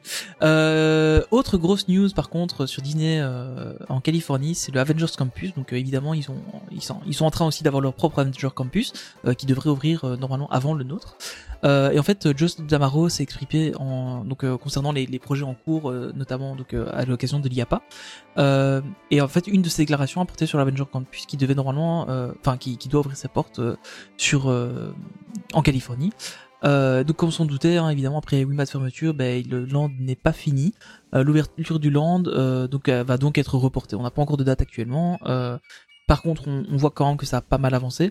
Euh, et notamment, ils ont présenté euh, les, les web slingers de, de l'attraction euh, Spider-Man Adventure. Génial, génial. Euh, rien que la séquence d'ouverture des envie, portes de ce truc, c'est un truc de malade. C'est d'une fluidité. euh, c'est- super fluide, les véhicules sont magnifiques. Euh, ils ont présenté en plus euh, pas mal d'autres concept art de, de l'attraction. Enfin, c'est un truc, ça, moi, ça me, ça me botte à mort ce truc. Et, évidemment, ben, on, on aura aussi cette, cette attraction-là dans on aura exactement la même à Disneyland Paris. Euh, parce que le, le footprint apparemment des plans etc c'est vraiment euh, copier-coller de, de, de l'attraction donc on aura la main à Disneyland Paris mais, euh, mais honnêtement ça a l'air ça a vraiment l'air génial quoi Ouais, complètement. Euh, allez, on va en Floride avec euh, Walt Disney World. Donc euh, ben voilà, ça y est, Walt Disney World a réouvert progressivement. Et on sait que eux, ils marchent sur des œufs et qu'ils réouvrent vraiment progressivement. Euh, en octobre dernier, donc alors que depuis octobre dernier, donc Walt Disney World accueillait euh, équivalent à hauteur de 25% de la capacité des parcs. euh, c'était resté, eux, ils respectaient vraiment à 25%. Et Bob Chapek a annoncé en fait que la capacité était maintenant montée à 35%. Euh, par contre, en ce qui concerne la capacité d'accueil des restaurants et tout ça, ben, rien ne bouge évidemment. Hein. Euh, vous, connaissez euh, toutes les règles de distanciation. Quand vous allez manger un morceau au restaurant, ben là c'est le cas. Si la capacité des parcs augmente de 35%, ce n'est pas le cas dans les restaurants. La réouverture ben, se fait euh, progressivement, comme je vous, je vous ai dit. Et euh, pour rappel, les États-Unis est un des pays, à cause de certainement l'imbécile qui était à sa tête. Ne faisons pas de politique. ne faisons pas de voyons. politique, mais voilà. Euh, c'est un des pays au monde euh, les plus touchés. Et donc, euh, forcément, ça réouvre petit à petit et il marche sur des œufs, évidemment. Lors de... Tu voulais rajouter quelque chose, Tony En fait, ce c'est enfin, un petit aparté, mais ce qui est assez marrant quand même, c'est qu'au final, euh, ils ont des taux, etc., qui sont bien plus importants que les nôtres. Ouais. Mais en fin de compte, eux, ils gardent leur truc ouvert. Quoi. Ça, Ouais. ça reste ouvert chez eux, les parcs n'ont pas refermé, etc. Enfin, en tout cas, en Floride, je parle. Euh, en Californie, bah, on, sait ce qu'il en est. Mais au final, eux n'ont n'ont pas refermé, donc c'est qu'ils arrivent quand même à maîtriser relativement bien euh, dans les parcs, en tout cas. Euh, et qu'au final, il y a quand même suffisamment de gens qui vont quand même dans les parcs pour, pour au final consommer, quoi. Donc, euh, c'est que enfin c'est que ça se passe pas trop trop mal euh, au final euh, en tout cas euh, juste en, en Floride mais mais c'est clair que c'est particulier je trouve je pense qu'ils prennent des risques. Les États-Unis sont des consommateurs. Ah bon? Ah oui Ah bon évidemment D'accord. Ça, c'est plus qu'un spoiler. Euh, lors de la Yapa, on a aussi appris, on a eu des nouvelles de la de la l'attraction Ratatouille, donc euh, Rémi- Ratatouille Adventure, qui en fait doit ouvrir dans le pavillon français à Epcot, euh, en Floride évidemment. Et, et on s'en doutait, hein, parce que bon, nous sommes quand même maintenant, a passé la mi-novembre, on se doutait que ça allait être reporté, parce que l'attraction elle est quasiment terminée. Hein, euh, Ouais. euh, voilà, c'est c'est une question de, de, de quelques jours. Elle est- franchement, elle est, elle est, il faut juste la finaliser. Mais elle est reportée à 2021. Il n'y a toujours pas de, de date euh, de prévu, mais au moins voilà, ça communique à nouveau chez Disney et beaucoup plus que euh, chez nous en Europe. Euh, une news qui est tombée hier, par contre, par rapport au parc Cooper. Donc le parc Cooper, c'est une des plus célèbres options de Walt Disney World quand vous vous rendez sur le, resort. Euh, en fait, le parc Cooper est un pass qui vous permet de visiter les parcs du resort à votre guise, donc en changeant de parc. Quand vous le souhaitez, vous sautez d'un à l'autre. Euh, parc Cooper, ça porte bien son nom. Euh, il avait été suspendu depuis la fermeture du parc. Il n'avait pas été réactivé à la réouverture de Walt Disney World. Et ça y est, euh, son retour est annoncé pour le 1er janvier 2021. Par contre, évidemment, euh, voilà, on va pas recommencer à sauter d'un parc à l'autre comme ça sans, sans faire attention. Il y a quelques petites adaptations à ce parc Cooper. Euh, les possesseurs du parc Cooper, en fait, devront faire une réservation pour signaler euh, le premier parc qu'ils souhaitent visiter. Un petit peu comme nous quand vous vous rendez euh, dans un dans le parc à Paris, enfin que vous vous rendiez, on va parler au passé. Oui. Euh, il fallait que vous inscrire et signaler que vous allez venir dans le parc euh, à telle date. Euh, votre passeport annuel ou votre billet d'entrée ne suffisait pas. Mais là, c'est la même chose. Malgré que vous avez le pass Cooper, vous devez signaler votre présence et déclarer dans quel premier parc vous souhaitez y aller. À partir du moment où vous êtes dans le parc, en fait, euh, via l'application certainement euh, My Disney Experience ou, ou autre, euh, là, vous pourrez choisir quel sera le, les parcs suivants que vous allez faire dans la journée. Par contre, vous ne pourrez pas y aller avant 14 heures. Une fois qu'il est passé 14 heures, tout en signalant votre présence dans un parc, vous allez à Epcot, vous signalez que vous allez à Epcot, jusqu'à l'heure de fermeture, vous avez le droit d'y aller. Euh, une fois que vous êtes Epcot, voilà, vous switchez, vous dites que vous avez un Animal Kingdom, mais vous devez l'annoncer euh, en avance. Évidemment, les mesures d'hygiène et les gestes barrières actuels restent d'application selon euh, le communiqué. Euh, pour rappel, en Floride, contrairement à chez nous, où d'ailleurs on va en rigoler d'ici euh, 5 à 10 minutes, oh ne euh, spoil pas le port du masque est obligatoire. Là, par contre, à partir de l'âge de 2 ans, je suis resté... Je suis resté... j'avoue euh, quand même réussir à mettre un masque à un enfant de C'est 2 ça, ans c'est hardcore hein je t'avoue c'est... que moi déjà ma fille elle a 6 ans euh, quand j'essaie Ouais. de lui mettre pour aller faire les courses euh, enfin quand j'ai pas en général on essaie de ne pas faire les courses avec elle mais quand j'ai pas le choix que qu'elle est avec moi qu'il faut faire les courses j'essaie de lui mettre son masque elle le tient 10 Ouais. minutes et puis c'est tout mais j'imagine pas à 2 ans quoi. Voilà, je pense que si ils mettent des Mickey avec le masque, ça pourra peut-être un petit peu aider. Voilà, on Ouais, va- moi là on- pourtant il y a, y Mickey et Minnie sur le masque qu'elle a la petite et euh, ça marche pas hein. Oui, mais carrément Mickey portait le masque, hein, je parle. Ah oui ok ah oui, ah, oui peut-être là par voilà. mimétisme Donc, ça s'ils pourrait ont l'exemple, Voilà. Exactement. Bon, ben, on va, on va terminer de parler des parcs américains, on va revenir chez nous. Ouais, on va revenir chez nous, revenons en Europe. Euh, alors on va commencer par des bonnes nouvelles, Euh, enfin une bonne nouvelle, Euh, c'est que il y a eu aussi des annonces pour l'IAPA, enfin pour Disneyland Paris lors de l'IAPA, voilà, c'est mieux dans ce sens-là. On a eu quelques photos de Disney, du Disney Hotel New York Art of, The Art of Marvel, où on a pu découvrir en fait le, chantier tel qu'il était, et notamment la magnifique fresque qu'il y a sur l'entrée. de, enfin, du coup à l'opposé de l'entrée de, de l'hôtel. Donc euh, en gros, quand vous avez la réception en face de vous, c'est l'entrée de l'hôtel qui est à gauche, il y a une très belle fresque, euh, et on voit cette fresque qui est magnifique. Euh, on a vu aussi quelques d'autres concepts des chambres, etc. Enfin, il y a des trucs qui sont qui sont vraiment. Enfin, moi, j'ai été bluffé par ça. Cet hôtel me, me hype de plus en plus. Je pense que je vais devoir prendre un crédit pour y aller parce qu'apparemment les tarifs vont être vachement élevés. Mais c'est un truc qui me botte à mort d'y aller. Donc, euh, enfin, j'ai vraiment hâte que, le truc ouvre. Euh, par contre, évidemment, vu l'état des travaux actuels, euh, à mon avis, ça va quand même être reporté d'un bon moment, je pense, pour l'ouverture. Parce que bah, les, quelques photos qu'on a vues, on voit bien que c'est pas c'est pas proche d'être terminé. Quoi. Donc bon voilà, on, verra un peu ce qu'il en est de celui-là. On a vu des photos du futur land Marvel. Il y a un nouveau concept art. et ce qui était assez intéressant sur la photo qu'on a vue, c'est qu'en fait, donc en gros, la photo est prise à peu près du bâtiment euh, de, de Spider-Man, donc là où situé avant Armageddon, euh, et elle est prise en regardant le Rock'n'Roller Coaster, donc la future attraction euh, de Iron Man. de Iron Man, voilà. Désolé, je revenais plus dessus.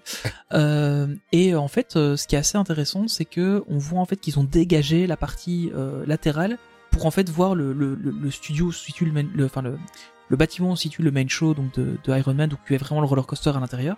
Et en fait, on voit qu'ils ont vraiment dégagé cette zone-là, et en fait, ça fait une zone hyper dégagée, quoi. C'est c'est impressionnant, je trouve ça. Enfin, ça ouvre vraiment l'espace. Et euh, normalement, vu que ça devrait être un peu plus arboré, etc., je pense que ça va être beaucoup plus agréable que ce qu'on avait euh, comme parking euh, au champ, euh, comme avant euh, pour euh, pour pour Backlot. Donc, je pense qu'il y a- il y a de quoi faire, c'est c'est plutôt intéressant.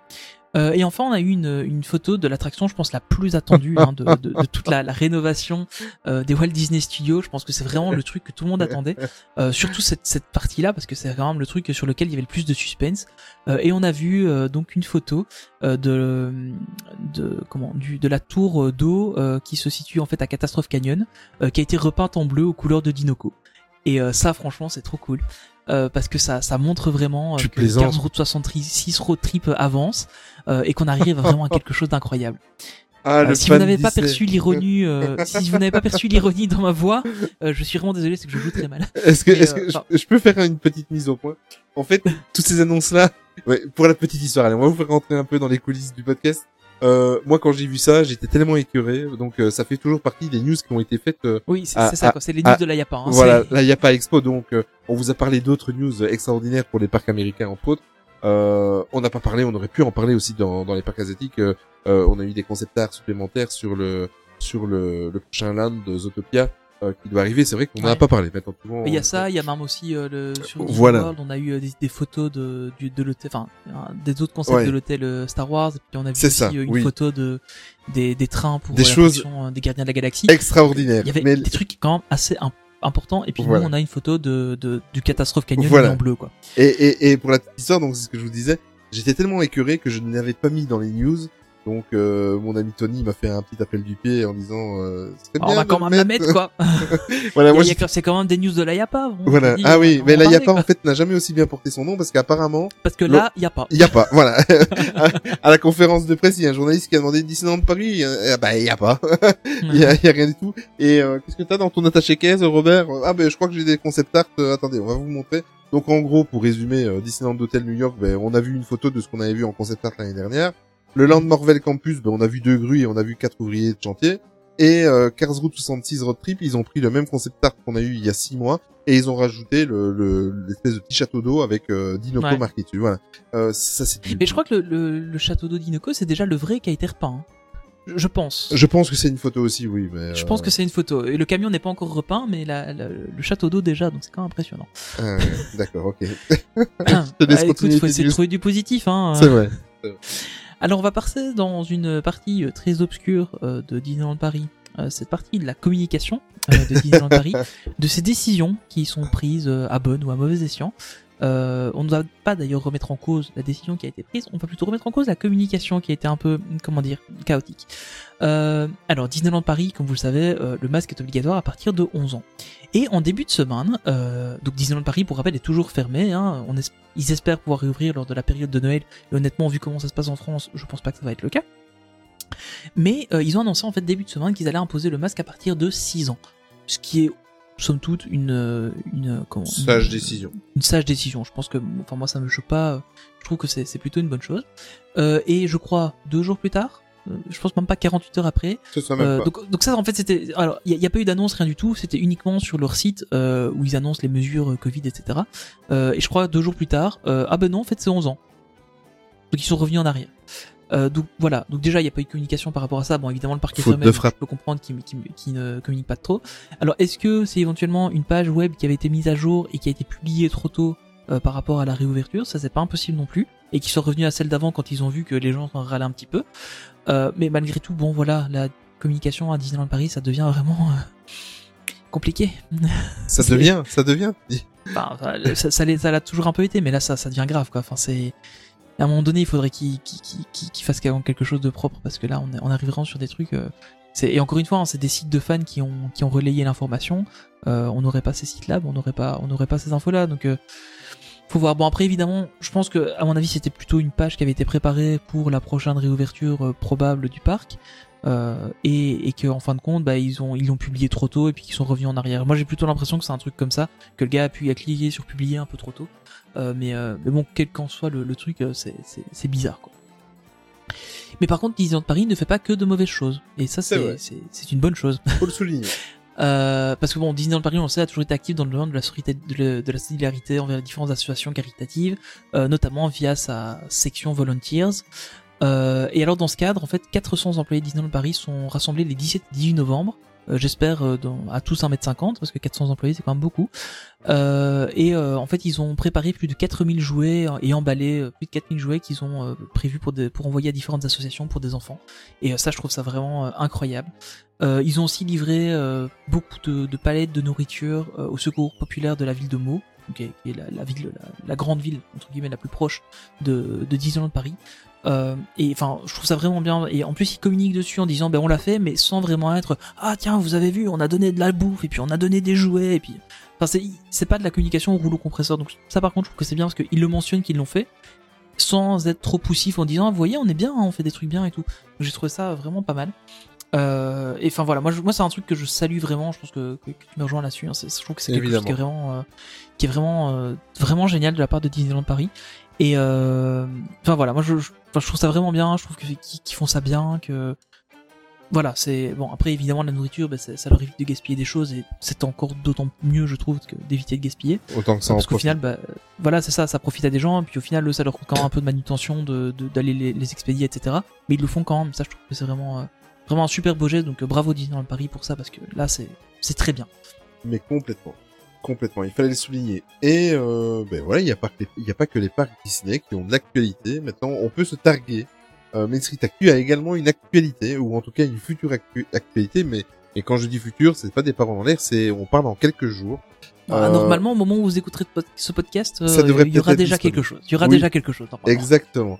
Euh, ben voilà, donc comme on vous en avait déjà vaguement parlé et comme on a fait une petite campagne dans les deux derniers podcasts de recrutement, euh, ben voilà le, le le comment le projet aboutit et vous allez bientôt avoir de quoi lire au coin du feu pendant cet hiver quand vous ne serez pas connecté comme nous euh, sur Disney Plus évidemment.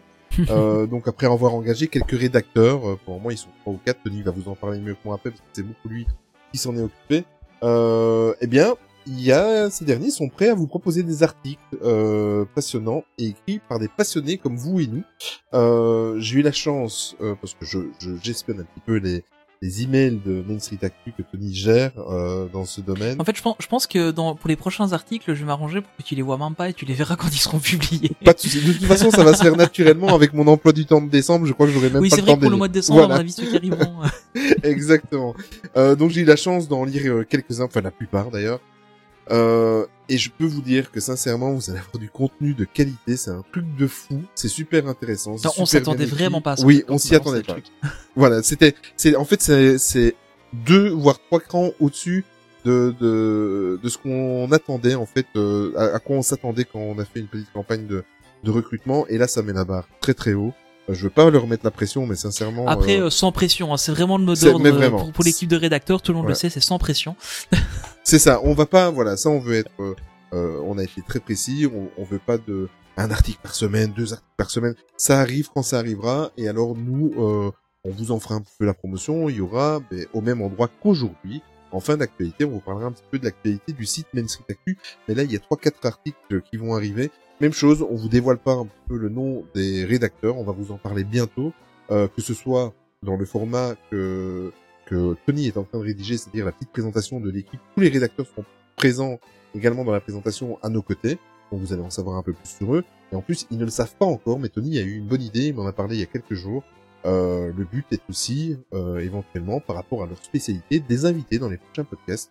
Donc, euh, quoi qu'il arrive, soit vous les connaissez déjà parce que vous les fréquentez sur les Discord ou autres, vous allez les découvrir, euh, soit vous allez les découvrir par écrit, vous allez les découvrir dans les podcasts parce que s'ils sont d'accord, en tout cas ceux, ceux et celles qui seront d'accord, on va les inviter dans, dans, dans des prochaines émissions, évidemment, en rapport à leur spécialité. Parce que je peux vous dire qu'il y a déjà quelqu'un qui est spécialiste de Star Wars, et ça, ça fait plaisir à Tony. Euh, il y a quelqu'un qui est spécialiste euh, actuellement, qui est en train d'écrire des superbes articles sur l'histoire de Mickey. Euh, voilà, entre autres, euh, j'en oublie, mais euh, voilà un petit peu euh, ce qui va arriver. Mais écoute, Tony, je vais te laisser terminer cette news, parce que c'est toi qui t'en es occupé, même à 95%. Qu'est-ce qui Bah, va donc, arriver, et surtout quand? Quand Globalement, on va avoir normalement la semaine de la sortie du podcast, il y aura normalement deux articles qui seront déjà disponibles, peut-être euh, un troisième. Euh, donc euh, voilà, donc comme tu l'as dit, il y en avait un sur l'histoire de Mickey, il y en a un qui est sur un grand compositeur qui a beaucoup aidé Disney. Vous allez très vite euh, savoir qui c'est. Euh, Il y en a déjà d'autres qui sont en préparation, qui arrivent. Euh, donc voilà, ça, ça, ça bouge pas mal de ce côté-là. Je tiens vraiment à remercier tous les gens qui nous ont envoyé Oui. des mails, qui nous ont contactés sur les Discord, etc. Parce que ça, ça a vite donné une toute Enfin, ça a vite donné une communauté euh, de rédacteurs qui s'est créée super vite et il y a une bonne ambiance dans l'équipe. Et ça, je trouve ça vraiment génial parce que c'est arrivé euh, vraiment sur 2-3 jours. euh, Il y a plein de gens qui disent Ah, ok, ouais, ben moi ça m'intéresse, machin, tout. Et puis, euh, ah, puis on a reçu des mails et puis c'est parti. euh, Enfin, c'est parti super vite et, je trouve ça vraiment, euh, je trouve ça vraiment magique. Donc voilà, donc je, tiens vraiment à remercier les équipes. On vous les présentera plus en détail, bah, évidemment sur le site. hein. donc voilà, la partie pour ceux qui connaissent un peu le site, il y a la partie qui sommes-nous. bah, je suis en train de la remanier complètement pour intégrer nos rédacteurs dedans. Euh, et alors, on, va aussi refondre un peu la page d'accueil pour du coup mettre beaucoup plus en avant euh, le contenu du blog. Euh, donc a des articles qui sont rédigés puisque bon bah, pour l'instant c'était une page un peu statique avec les, liens vers un peu tout pour le par rapport au podcast. Et là évidemment on va la rendre un peu plus dynamique. Donc ça je suis en train de travailler dessus la page d'accueil nouvelle et la page de présentation euh, n'arriveront peut-être pas la semaine prochaine parce qu'il y y a quand même pas mal de boulot et euh, notamment pour la page de présentation bah, il faut encore que, que je récupère euh, les infos de tout le monde donc euh, ça ce, ce sera un peu plus tard à mon avis. Mais en tout cas les premiers articles devraient arriver donc euh, courant courant de la semaine euh, de diffusion de ce podcast. Donc peut-être que vous en aurez déjà eu peut-être que vous en aurez demain ou peut-être aujourd'hui ou peut-être hier ou on ne sait pas mais ce sera cette semaine-ci. Il y en a déjà plusieurs donc qui sont qui sont prêts. Il y a plus qu'à cliquer sur le, le bouton publier donc c'est plutôt cool et je tiens vraiment à, à remercier tout le monde parce que enfin le- tous les rédacteurs qui nous ont déjà envoyé des, des, des choses et même ceux qui n'ont pas encore envoyé euh, parce que ça ça se passe enfin voilà c'est une très chouette ambiance et euh, et puis tout, le- tout le monde est, est bien c'est la bonne humeur c'est c'est cool euh, et, euh, et au final voilà ça se passe ça se passe plutôt bien donc je tiens vraiment à vous remercier euh, à vous qui écoutez ce podcast et qui nous avez envoyé des trucs et Ouais. si vous hésitez à nous envoyer quelque chose euh, aussi enfin voilà si vous aviez vous envie de répondre à l'appel et que vous n'avez pas encore forcément eu l'occasion de le faire n'hésitez pas à le faire franchement Oui.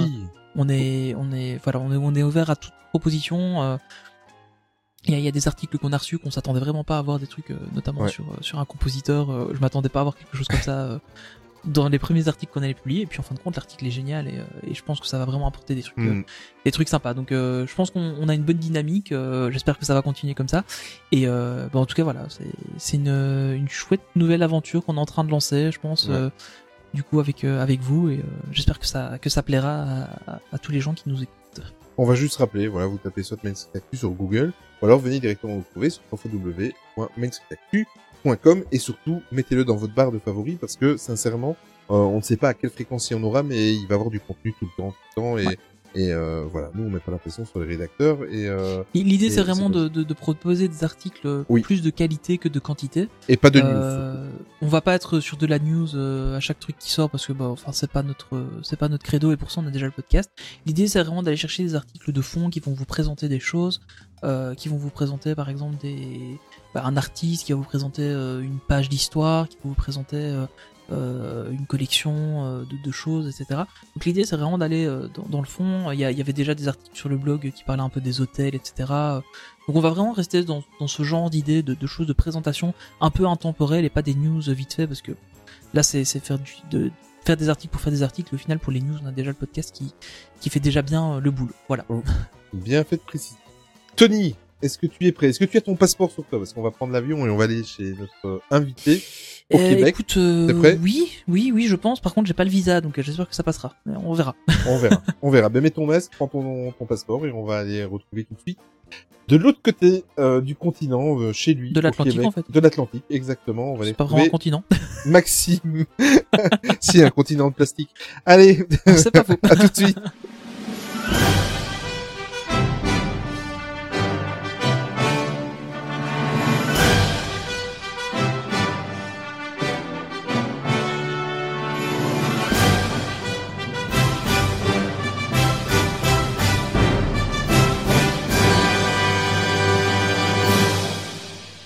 Eh bien voilà, euh, vous l'aurez certainement reconnu en fait dans le, le jingle de ce dossier. En fait, on a pris quelque chose qui n'a rien à voir avec le sujet du jour, euh, simplement pour rendre hommage euh, aux équipes du Buffalo Bills Wild West Show Disneyland Paris, parce qu'on n'en a pas parlé dans les news. On l'avait légèrement évoqué le, le podcast précédent, et euh, voilà, on voulait avoir une petite pensée à eux, et c'est pour ça qu'on vous a mis ce euh, jingle pour leur rendre un petit peu hommage et pour leur dire au revoir, voilà, pour les les remercier pour euh, autant d'années de, de spectacles qui nous ont permis de voir à Disneyland Paris.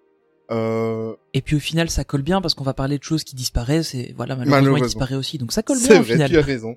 Euh, comme on vous a dit en tout début de podcast, mais aujourd'hui on va aborder en fait euh, euh, des parcs oubliés à Walt Disney World et également, euh, en plus de ces deux parcs, une attraction.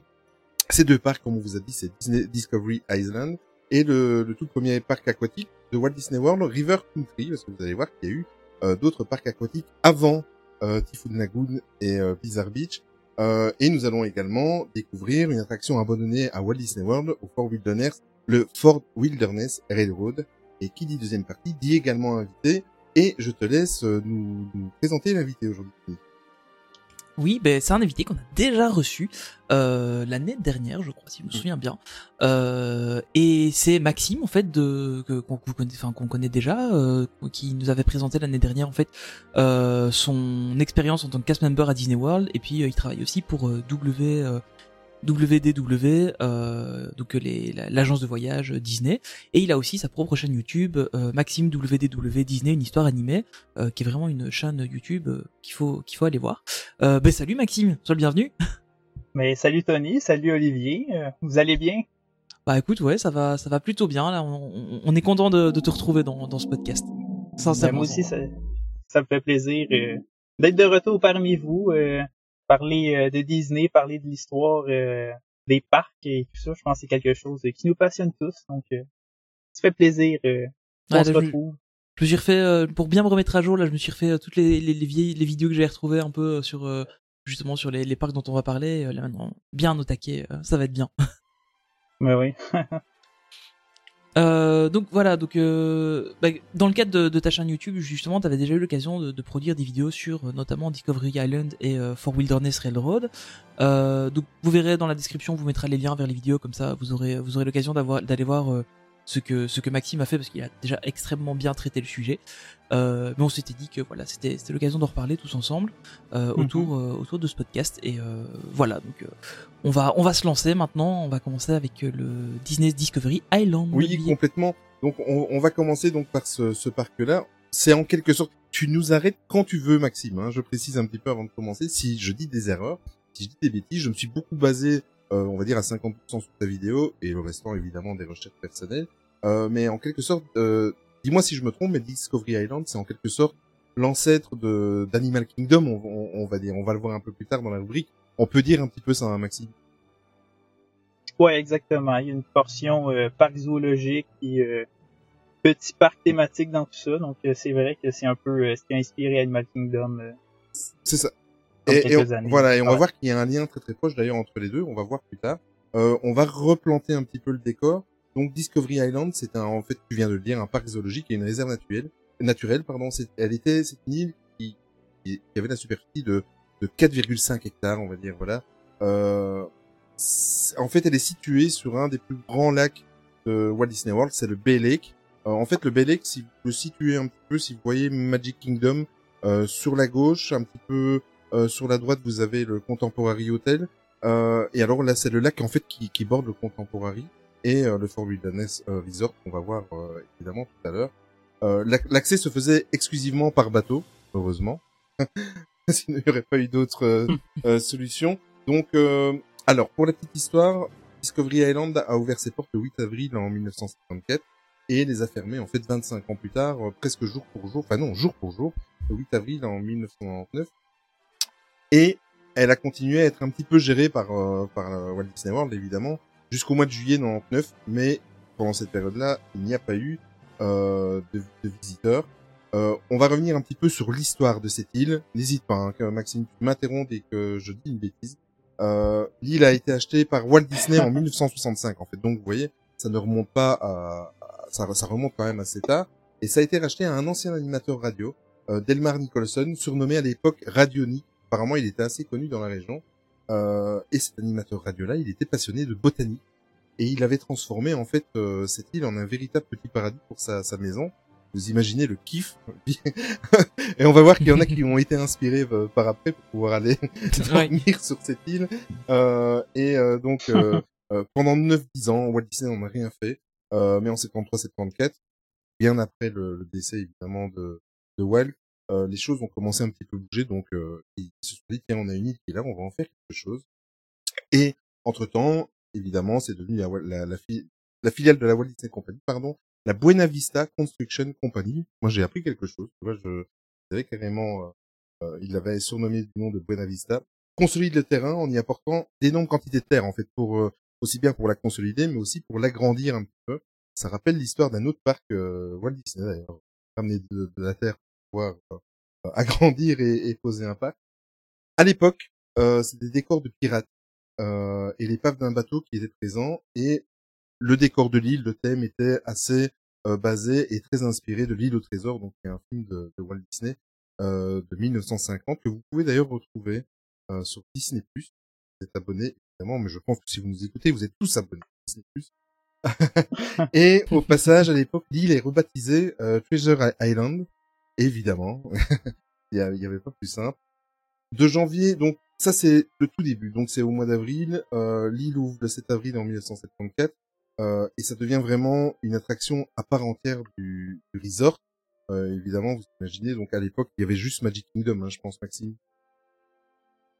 Ouais, exactement. Il y avait euh, que le Magic Kingdom avec euh, les hôtels euh, Mm. Contemporary et le Polynesian Village Resort. Il y a eu le camping qui a ouvert, le Fort Mhm. Wilderness qui a ouvert, euh, euh, bon, quelques mois après la l'ouverture euh, de tout le resort de Floride. Puis c'est c'est exact que c'est trois années après que euh, ouais c'est ça trois trois ans C'est plus ça. tard que euh, Treasure Island ou Discovery Island ouvre parce que euh, c'est ça donc ça, ça a commencé ça l'a ouvert en tant que Treasure Island comme tu disais avec la thématique un peu de pirates et tout autour de ça et euh, c'est plus tard en 1976 qu'ils ont changé euh, le nom de l'île pour avoir euh, ben pour euh, un peu euh, ben pas délaisser les pirates, mais il y a eu l'attraction Pirates des Caraïbes qui a ouvert au Magic Kingdom Mhm. entre temps. Donc c'est pour ça qu'ils ont voulu concentrer la thématique de pirates plutôt à Adventureland au Magic Mhm. Kingdom à la place euh, ben, euh, ben, de l'avoir exclusivement sur l'île. Ils voulaient plutôt réorienter vers euh, la découverte. euh, Ah, et puis ça permettait un peu de de- d'élargir les horizons de, du, du parc, quoi, de, de pas Ouais. de rester autour des pirates. euh. Ouais, exactement, d'y aller selon euh, ben, selon le ben, le moment, puis euh, axé sur euh, la découverte animalière, puis euh, aussi de la nature, qui est aussi un thème très relié à Walt Disney qui adorait, qui avait fait des programmes euh, à la télévision avec qui, qui démontraient euh, la vie ben, de ben, en- ben, c'est un peu le- la vie sauvage de différents animaux. Donc euh, c'est euh, j'ai le nom du euh, de l'émission m'échappe, mais euh, je pense que c'est Wonderful World of Disney. je pense que c'est euh, ça là. En tout cas, Ouais. ouais. Donc euh, c'est ça. C'est une thématique aussi qui était euh, qui est très reliée à, à Walt Disney. Donc euh, c'est pour ça qu'il y a eu cette, euh, ces, ces petits changements au fil Exact. des Mais tu as bien fait de, de le dire, parce que comme Maxime a dit, euh, donc c'était Treasure Island. Et en fait, Discovery Island en, en 1977, quand, de, quand ça a porté vraiment euh, définitivement ce nom-là, en fait, dans la foulée, dans la foulée, ce qu'ils ont fait, c'est qu'ils se sont rendus compte que oui, c'était une île qui on pouvait aller, on pouvait se détendre, on pouvait aller voir des animaux, la faune et la flore, etc. Et ils en ont profité, ils ont rajouté des alligators et des tortues, des Galapagos en fait, pour la petite histoire, et, euh, et une, une volière. Euh, ce qui est bizarre, c'est que ils avaient pas pensé plutôt de mettre des alligators. S'il n'y a pas d'alligators en Floride, je sais pas, on pourra en trouver. Ça. Ils étaient sur place, ils avaient qu'à les déplacer un tout petit peu. Mais bon. c'est ça, quoi. Euh, et alors, pour la petite histoire, Discovery Island, au, euh, au moment de son, au, au plus haut point, regroupait plus de 200 variétés de plantes et plus d'une centaine d'animaux différents.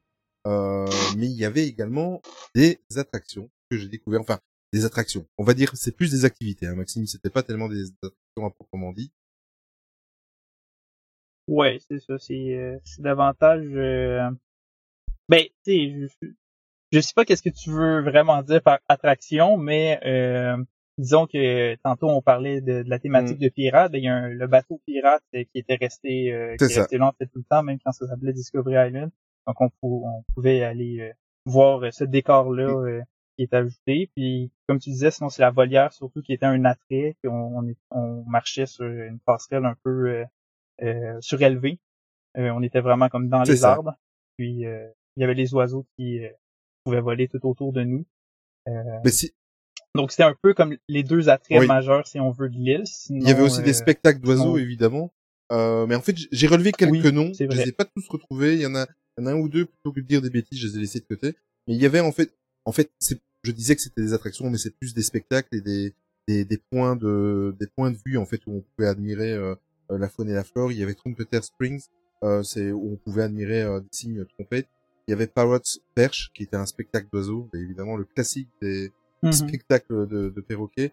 Euh, Bambou Hollow avec des lémuriens de Madagascar. J'ai retrouvé quelques vidéos. Euh, je vais vous parler d'un lien si vous voulez en plus d'aller vous abonner, d'aller voir la vidéo de Maxime. Je vais vous donner tout à l'heure un- une chaîne YouTube à aller voir où c'est euh, rétro Walt Disney où vous allez trouver des, des pépites et j'ai retrouvé des spectacles et des vidéos à l'époque en, en Super 8 euh, qui a été euh, qui a, été euh, mis euh, il y, y a des passionnés qui ont passé leur temps à, à, à les mettre sur internet il y avait Avion Way, qui était euh, la fameuse volière, en fait, euh, où il y avait, j'ai appris en préparant l'émission, la plus importante colonie d'ibis rouges des États-Unis. Euh, les ibis rouges, ils sont, pour y avoir été il y a 15 ans en Floride, ils sont assez présents. C'est un oiseau, le rouge est tellement magnifique, c'est tellement euh, euh, splendide comme oiseau, et il y avait encore d'autres choses, Brainsworth, euh, Pelican Bay, Flamingo Lagoon, donc euh, tous ces noms-là, je vais pas vous dire ce que c'était, parce que tout est dit dans le nom. Euh, tout ce qui est zone d'attraction et de, enfin, d'attraction de spectacle a été fermé en 86. Et l'île a fermé progressivement, en fait, euh, pour arriver à une fermeture définitive le 8 avril en, en 1999, comme on l'a dit en début de cette, cette euh, rubrique. Mais vous allez certainement me dire, évidemment, je me suis posé la question, mais que sont devenus les animaux de Discovery Island? Bien, c'est très très simple. C'est pas pour rien tout à l'heure avec Maxime, on a évoqué le fait que c'était un petit peu l'ancêtre d'Animal Kingdom. Euh, tous les animaux, ça a duré trois ou quatre mois, euh, ont été transférés petit à petit en fait à Animal Kingdom qui, qui avait ouvert en 1997 si je dis pas de bêtises non. Euh, sur, euh, ils ont recréé un land carrément qui est situé sur une île au milieu du parc d'Animal Kingdom et qui l'ont appelé, ben, je vous le donne en mille, Discovery Island. Euh, la boucle est bouclée et euh, voilà pourquoi tout à l'heure j'ai évoqué le fait que c'était un peu l'ancêtre de d'Animal Kingdom. Euh, depuis, Mhm.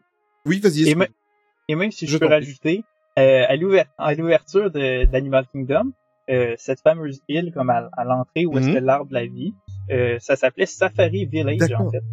Puis euh, c'était pour éviter de la confusion euh, pour ceux qui connaissaient Discovery Island, euh, comme l'île euh, proche du Magic Kingdom, et Mhm. qui arrivait à Animal Kingdom pour éviter vraiment qu'il y ait euh, cette confusion au niveau des noms. Ils ont vraiment pris un nom temporaire, Safari Village, euh, pour le land euh, à Animal Kingdom. Puis lorsque l'île a définitivement fermé, c'est là qu'ils ont renommé ce land-là pour Discovery Island, pour euh, lui rendre un hommage, si on veut, D'accord. À, à cette Ah, je pensais que ça avait été fait. C'est une belle précision. Euh, depuis, ben voilà, malheureusement, euh, euh, enfin malheureusement pour nous et, et tant mieux pour la faune qui est restée sur place, l'île est complètement à l'abandon. Il y a aucun projet qui est prévu actuellement pour l'île. Et à mon avis, hein, je, ce n'est un secret pour personne, vu la situation actuelle, que ce soit des finances ou la situation du monde, je pense pas que c'est près d'arriver d'avoir eu quelque chose dessus sur cette île. Euh, pour la petite anecdote, si vous avez entendu parler, euh, si vous êtes fan de Disney, vous l'avez certainement entendu parler, même si vous ne l'êtes pas, mais il y a ils avaient retrouvé en fait une personne qui avait été euh, squattée, on va dire, l'île, euh, une île à Walt Disney World. Mais c'est cette île-là, en fait, euh, c'est là qu'ils l'ont trouvé et euh, je crois que le jugement vient d'avoir lieu. Il a été, il a été condamné, il a avoué, il a, il a, voilà, il, il a pas nié. Mais euh, voilà, le monsieur, a- dans ses déclarations, il voulait euh, dormir là une semaine ou deux et passer un peu de temps là. Et euh, mais c'est sur cette île. Est-ce que Bah, il, il a fait son confinement. Il a fait son gars, confinement, C'est pas choquant. c'est ça Tant- qu'à se confiner quelque part, autant se mettre bien et choisir une belle ah bah, Autant choisir Walt Disney World, ça je te le confirme. Ça c'est sûr et certain.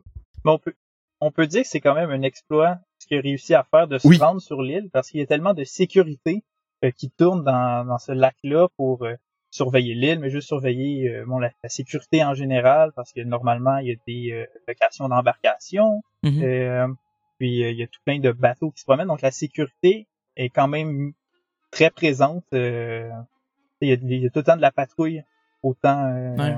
Oui, c'est pas que c'est laissé le complètement à l'abandon, il y a toujours des gens autour. Quoi.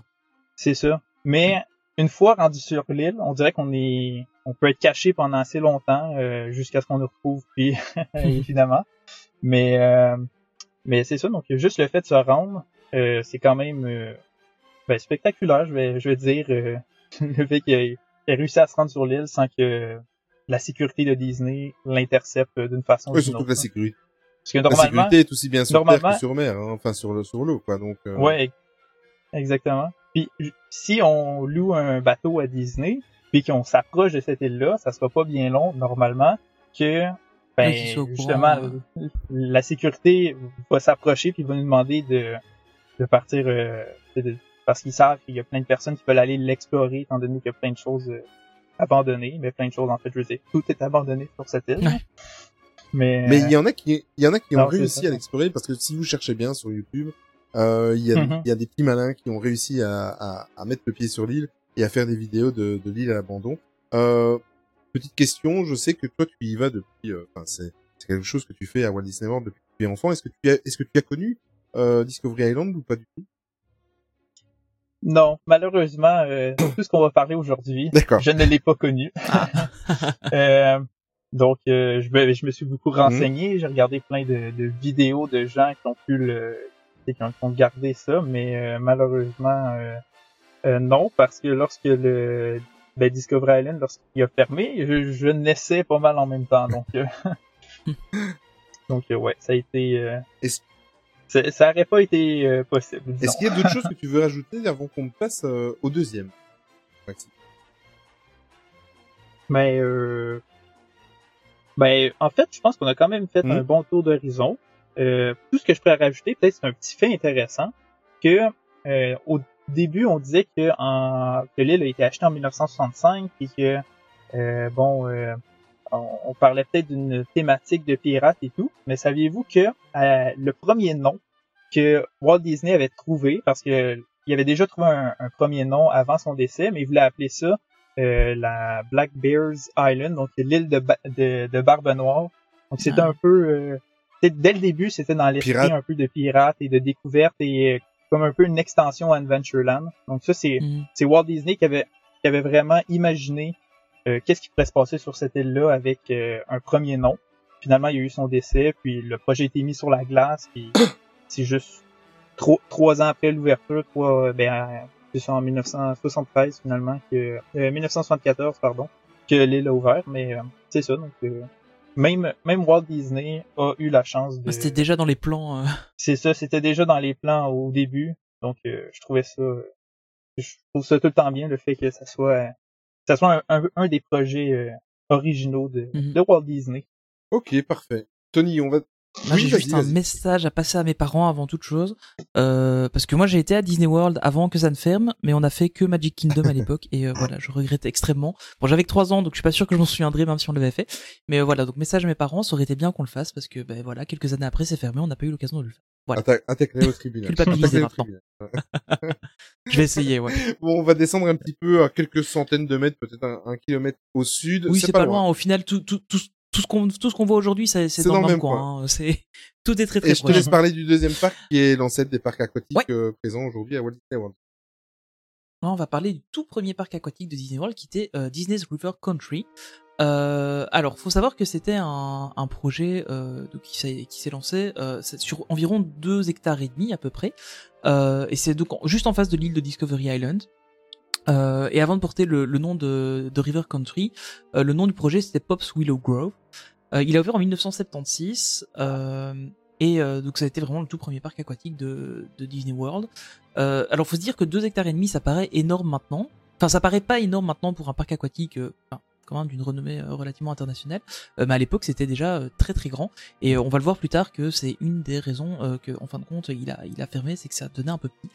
Alors il était situé donc à côté du camping de, Fort Wilderness Resort, juste en bordure de Bay Lake, donc c'est vraiment vraiment dans le même coin que que le reste. Il était thématisé sur les années 1800 à peu près. C'était une, atmosphère un peu Mark, Twain, pardon. Et il y avait un lieu de baignade à l'ancienne. Euh, on pouvait retrouver euh, un peu voilà, c'était un, un peu un espèce de lac comme ça. Euh, Enfin, c'était un lac. Il y avait il y avait une première zone de baignade qui était en fait un, un lac, et il y avait une deuxième zone de baignade où là il y avait une piscine euh, un peu classique, euh, une piscine à, à chlore. Évidemment, l'eau du, du pseudo lac était filtrée plus régulièrement, etc., mais sans avoir de chlore. D'ailleurs, c'est un, un point sur lequel on viendra un peu après. Et ça a été un succès immédiat parce que c'était vraiment le premier parc aquatique qui a été thématisé. Donc on n'avait pas juste des, des toboggans en plastique euh, qui étaient juste là mis. Euh, il y avait vraiment toute une thématisation. C'était vraiment vraiment assez impressionnant. Je vous invite vraiment à aller voir des, vidéos sur euh, sur internet sur sur le sujet parce que c'est hyper impressionnant. De, de dire que bah, voilà dans les années 70 on avait déjà un parc aquatique qui était hyper thématisé comme ça. Enfin c'était moi ça m'a ça m'a vraiment impressionné comme truc. Et donc on, avait vraiment un succès immédiat, on, avait dans les 5000 personnes qui s'y rendaient sur les journées de forte affluence. Il y avait même couramment des guests qui étaient refusés à l'entrée, donc qui était quand même un, truc assez impressionnant. Euh, et donc on avait donc le, point principal de baignade qui était Bay Cove. Euh, il y avait d'ailleurs une plage euh, donc autour de ce point de, de baignade, mais c'était surtout un haut lieu de, des activités aquatiques parce qu'il y avait vraiment des, jeux pour pour tout le monde. Il y avait des des des, des, des, des petits des petits jeux flottants. il y avait des cordes pour se lancer, etc. Donc il y avait vraiment pas mal de, trucs. Alors ce qu'il faut savoir donc c'est qu'en fait Bay Cove donnait vraiment si, vous regardez les, photos aériennes je pense qu'on on va essayer de je ne promets rien mais on va essayer pour l'article de blog euh, qui aura avec on va essayer de vous faire une, une vue aérienne euh, et de vous montrer où se situait chaque parc euh, enfin chaque Mhm. chose dont on va parler aujourd'hui euh, pour que vous vous situiez un peu et que vous voyez vraiment ce que c'était. Ce qu'il faut c'est retrouver des photos de l'époque parce que ça a quand même pas mal changé maintenant. Mais euh, donc Bay Bay Cove en fait il y avait vraiment euh, on avait vraiment l'impression que c'était la continuité du lac en fait euh, de Bay Lake. Mais en fait c'était pas du tout le cas. Il y avait il y avait à peu près 15 cm de, de différence entre les deux euh, donc le, le, le, le Bay Cove était légèrement surélevé par rapport au Bay Lake. Euh, et euh, il y avait une gaine en caoutchouc pour empêcher l'eau du lac de, de se mélanger avec celle de, de la piscine au final parce que c'était une piscine. Euh, mais par contre l'eau de Bay Cove pouvait euh, déborder dans, dans le lac de, de Bay Lake. Euh, mais alors c'était assez marrant parce qu'il y avait des apparemment enfin dans, dans, dans des choses que j'ai lues il y avait des gens qui qui pensaient que c'était l'eau qui se mélangeait que du coup c'était pas Qu'il y avait des alligators sain, aussi, en fait euh, qu'il y avait des alligators ouais des trucs comme ça. Euh, mais en fait euh, l'eau était était saine puisqu'elle était filtrée euh, enfin, et réputée saine en tout cas euh, parce qu'elle était filtrée. Et évidemment euh, cette petite différence donc évitait fortement euh, à la faune aquatique que ce soit des alligators ou des poissons hein, euh, de, de se rendre dans la piscine euh, alors il y avait donc un gros paquet d'activités, comme je le disais. Il y avait le bow swing, qui était un, un cordage attaché à un mât de bateau, euh, qui permettait de grimper au-dessus et puis de plonger dans, dans, dans les eaux. Euh, ça devait être super cool, ça, ce genre de truc. Enfin, il faut bien se dire que euh, c'était les années 70, donc euh, niveau euh, sécurité, on n'était pas au niveau de ce qu'on est maintenant. Hein.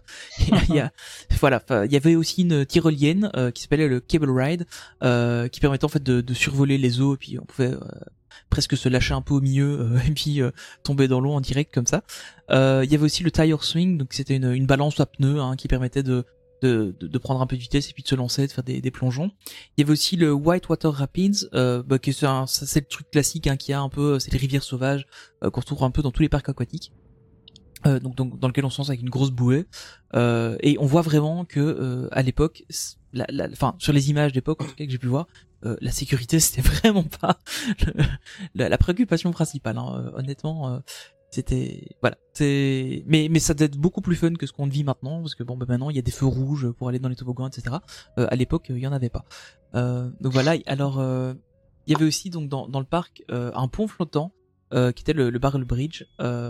Et si vous le traversiez vous arriviez à un kiddie cove. Donc c'est une piscine naturelle dédiée aux enfants avec quatre petits toboggans, euh, voilà, et plein de transats pour les parents pour se, pour se relaxer un petit peu. Donc euh, c'était c'était plutôt sympa comme euh, comme environnement, surtout pour l'époque. Hein, encore une fois, euh, faut se replacer là-dedans. On n'avait pas de piscine qui était aussi euh, aussi thématisée, aussi bien euh, bien entretenue, etc. Donc Et je ne sais pas si j'ai bien lu, Maxime, tu vas peut-être me, me confirmer ou me dire que je dis une bêtise. Et je pense même que Riven Country a été le premier parc aquatique de la région d'Orlando, non? Oui, exactement. C'était euh, c'était euh, le tout premier parc euh, aquatique. euh, parce que no- normalement, tu sais, en Floride, c'était surtout les Mhm. plages qui étaient mises de l'avant euh, côté euh, rafraîchissement, côté côté euh, c'est pour euh, contact avec l'eau et tout, si on veut. Mais euh, non, c'est pour ça que Disney a voulu innover euh, encore une fois, puis euh, ouvrir non seulement un parc aquatique, mais en plus quelque chose de, de tout thématisé comme on parlait Mhm. tout à l'heure. Est-ce que Ah, parce que c'est c'est vraiment ça le, le, le gros point fort de ce parc-là. hein. C'est Mhm. c'est super impressionnant. je te laisse continuer. Excuse-moi de t'avoir interrompu. Bah, non, non, mais vas-y, vas-y, vas-y. euh. Donc du coup, il y avait aussi une euh, une deuxième piscine, donc comme je le disais, qui était le Upstream Plunge, euh, qui était une piscine chauffée et chlorée. Donc faut savoir que l'autre était vraiment en température ambiante, donc ça arrivait souvent euh, bah, quand il faisait plus froid qu'elle soit fermée. Euh, et c'était notamment un des inconvénients de, de ce parc. Euh, et alors, euh, donc, donc la piscine Upstream Plunge, donc qui était celle qui était chlorée et, euh, et chauffée, euh, comme Maxime lui disait dans sa vidéo, euh, elle avait un peu la forme d'un rein. C'est marrant d'ailleurs. Euh, Ouais. Et euh, donc elle était principalement dédiée à la à la baignade, hein. mais elle avait aussi euh, sa propre euh, on dirait attraction, euh, qui était le Slippery Slide Falls, euh, qui est en fait deux toboggans très courts avec une chute d'environ 2 mètres dans le vide. Euh, c'est quand même super impressionnant comme truc, je trouve. Enfin, Ouais, parce que j'ai vu ça, des vidéos. euh, C'est ça, voir des vidéos d'époque, que les Ouais. gens, ben, essayent la glissade, et on les voit tomber vraiment de deux mètres. euh, Ouais, c'est ça. là qu'on se rend compte que les normes de sécurité, euh, Ouais, ont c'est vraiment impressionnant quoi. ouais, et puis on voit même un moment euh, dans, dans des dans des vidéos promotionnelles où on voit Dingo, euh, enfin un, un, un- Dingo qui est déguisé et qui, qui, qui saute comme ça là-dedans. Lui, et mon dieu, le cast qui est à l'intérieur, qui doit sauter avec un avec le poids du costume. Enfin, ça doit être super dangereux quoi. Et euh, mais enfin honnêtement, c'est moi ça me fait un peu penser en voyant ça. À, enfin, quand j'étais petit, on allait en vacances en Espagne avec mes parents et, euh, et on allait parfois avec des amis près d'une falaise, on plongeait à côté de la falaise quoi. Mais euh, ça me faisait vraiment penser à ça, sauf que là c'était dans un parc où on avait payé l'entrée et euh, enfin voilà, donc c'est clair que maintenant on a du mal à imaginer un truc euh, aussi peu chez sécurisé, même si ça devait être super, surtout chez Disney c'est clair, même si au final ça devait être super fun à l'époque euh, de de pouvoir vivre ça quoi. Enfin c'est un truc que j'aurais vraiment aimé euh, aimé tester je pense. Euh, donc voilà, donc euh, après au niveau de, des River Country, donc il y avait aussi moyen de se reposer évidemment, de se balader. Il y avait le Cypress Po- Point Nature Trail, qui est en fait un, un sentier sur pilotis euh, qui est installé euh, au-dessus de Bay Lake. Euh, et puis euh, voilà, on voyait, on pouvait vraiment découvrir la nature, etc. Profiter des vues sur Discovery Island aussi, puisque comme je, comme on l'a dit au début, euh, c'est vraiment quasiment l'un en face de l'autre. Donc il y avait vraiment moyen de se balader et tout. C'était vraiment une expérience. euh, C'était pas un parc d'attraction, un parc aquatique pardon. où Vous alliez une petite demi-journée ou quoi. Il y avait vraiment moyen de rester, euh, de rester assez longtemps là-dessus. Euh, il y avait aussi le Indian Springs euh, qui permettait aux petits de s'amuser avec des jets d'eau, des pataugeoires, etc. Moi, j'aurais été. Vraiment la zone euh, tout petit. Oui. bah oui, tu aurais pas eu le vertige là-bas. C'est pas fou. Euh, mais euh, donc voilà, donc c'était vraiment un truc. euh, Enfin voilà, c'était un- vraiment un parc aquatique complet. Euh, et alors il y avait aussi évidemment possibilité de manger sur place. Il y avait le Pop's Willow, donc qui était un hommage au, au nom initial du projet, qui était une aire de pique-nique, et le Pop's Place qui proposait des sandwichs, de hot dogs et des boissons fraîches. Euh, alors évidemment, euh, ben, on parle de Disney, donc il y avait une boutique souvenir, hein, c'est un parc Disney, donc il y avait le River Relics, euh, qui était en fait une, une petite boutique euh, qui était disponible dans le parc. Malheureusement, le, le parc a fermé en 2001, donc il a, il a quand même fermé, il a quand même resté ouvert assez longtemps. Mais notamment, enfin, il y a plusieurs raisons à sa fermeture. La principale, c'était le manque d'affluence en fait. Donc, comme je l'avais dit, hein, c'est un parc qui était assez petit au final pour un parc aquatique, en tout cas dans, avec nos normes modernes actuelles. Euh, et, euh, et donc, en fait, euh, à sa fermeture, il y avait presque plus de gens qui allaient parce que on a eu euh, Typhoon Lagoon qui avait ouvert euh, en juin 89 et ensuite on a eu Blizzard Beach en juin euh, en avril pardon 80, euh, 95 euh, et qui étaient deux parcs énormes avec encore plus de thématisation encore plus moderne etc et donc bah, ils ont eu raison de leur petit de leur grand frère du coup River Country qui qui a malheureusement été un peu déserté. C'était vraiment un, un des gros problèmes c'était la capacité du parc sur le avant qu'ils commencent à construire le Typhoon Lagoon euh, ça, y a vraiment le parc était très très régulièrement saturé en été et euh, bah malheureusement ça fait un peu mauvaise pub euh, quand on quand on a un parc euh, un parc comme ça. Euh, alors il y a eu des, des rumeurs au début 2002 qui ont laissé Tu- penser que le parc pourrait réouvrir. Tu veux dire qu'ils avaient plus de Oui. monde qu'au Walt Disney Studio à Paris? C'est pas impossible. Bah, après euh, Walt Disney Studios c'est pas beaucoup plus grand, hein, je pense. Oh, t'es en- En tout cas dans t'es les zones encore plus méchant toi. Mais euh, donc il y a eu en fait euh, donc il a fermé en 2001. Euh, mais en fait, ils avaient, ils, ils n'avaient pas annoncé la fermeture complètement. Donc en théorie, il devrait, il devait réouvrir à la saison 2002. Puis euh, en 2002, il a pas réouvert. Et puis il a, enfin, ils ont continué un peu comme ça, sans vraiment annoncer de fermeture, euh, jusqu'en 2005 où là Disney a communiqué sur la, la fermeture du, du parc euh, et qui restera fermé euh, complètement. Alors euh, il y a, il y a plusieurs choses à, dire là-dessus. Euh, c'est des points que j'ai revu dans des trucs que j'ai lus euh, récemment. Euh, en fait, il y a eu plein, plein, plein de projets pour cette zone-là qui ont été proposés et abandonnés. Enfin, il y a eu un agrandissement dans un premier temps, puis il y a eu un- une proposition de créer un hôtel avec euh, l'intégration donc de, de River Country dedans. Euh, puis en fin de compte, euh, c'est, ça c'est tombé à l'eau aussi. Euh, donc il y a eu plusieurs, il y a eu- c'est ouais, exactement. Et euh, en fait, il y a eu plusieurs projets qui ont été lancés sur cette zone-là, et puis en fin de compte, euh, tout ça, ben, donc ça, ça s'est pas fait. Euh, donc vraiment, la nature a repris ses, ses droits sur le lieu. Ça a été complètement abandonné. Il y a des, des images magnifiques à voir pour les gens qui aiment bien les, les lieux abandonnés comme ça. Euh, c'est vraiment euh, super intéressant. Et, euh, et donc maintenant, il y a eu quand même un projet qui a été, euh, qui a abouti. C'était le, le Reflection euh, Lodge, euh, donc euh, qui est un nouvel hôtel très euh, très orienté nature, mais euh, tout en étant assez moderne dans son design. Euh, et euh, normalement, il devrait ouvrir courant 2022. Bon, après, faut voir avec euh, Ouais. avec la situation actuelle euh, ce qu'il en est. Ouais, exactement. Parce que j'avais entendu dire que la construction avait été interrompue. suite Ouais, c'est ce que à- j'ai vu aussi, à ouais. La pandémie et tout, donc euh, à voir si c'est en 2022 ou 2023, mais euh, mais je sais qu'ils ont quand même euh, il y a un, peu de construction quand même qui s'est faite aux alentours parce que le il y a euh, le Tree Circle D Ranch qui est ouvert il y a pas si longtemps euh, à côté. Donc c'est euh, le Tree Circle D Ranch là, pour euh, faire une petite parenthèse, c'est euh, comme euh, tout euh, voyons, le nom m'échappe. Là où est-ce qu'il y a le c'est l'écurie voilà, l'écurie Mhm. du de Walt Disney World. Tous les chevaux, c'est là qui se retrouvent, euh, qui est inclus dans le camping euh, du Fort Wilderness. Euh, sauf Mhm. qu'il a été euh, fermé puis relocalisé euh, euh, quelques centaines de mètres plus loin euh, pour justement laisser place à la construction de euh, ben, de, de, de Reflection Ouais. Lodge. Donc euh, donc le fait qu'il y ait une première étape de fête, euh, c'est quand même bon signe que peut-être l'hôtel va voir le jour, mais en même temps, euh, c'est ça, Ouais, on puis- sait pas quand est-ce Quand que tu as fait va ta arriver. vidéo, c'était en Ouais, quelle puis- année, euh, Maxime, sur ta chaîne Euh, euh, la- euh, cette vidéo-là, ça a été en 2017, il me semble. Mhm.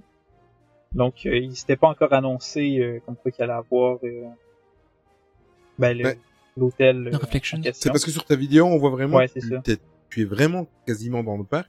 Et c'est marrant parce que tu, tu Oui. respectes très très bien euh, les endroits où tu peux pas aller, mais tu arrives à voir euh, euh, des bribes euh, à travers des, des trous dans les bâches ou des choses comme ça.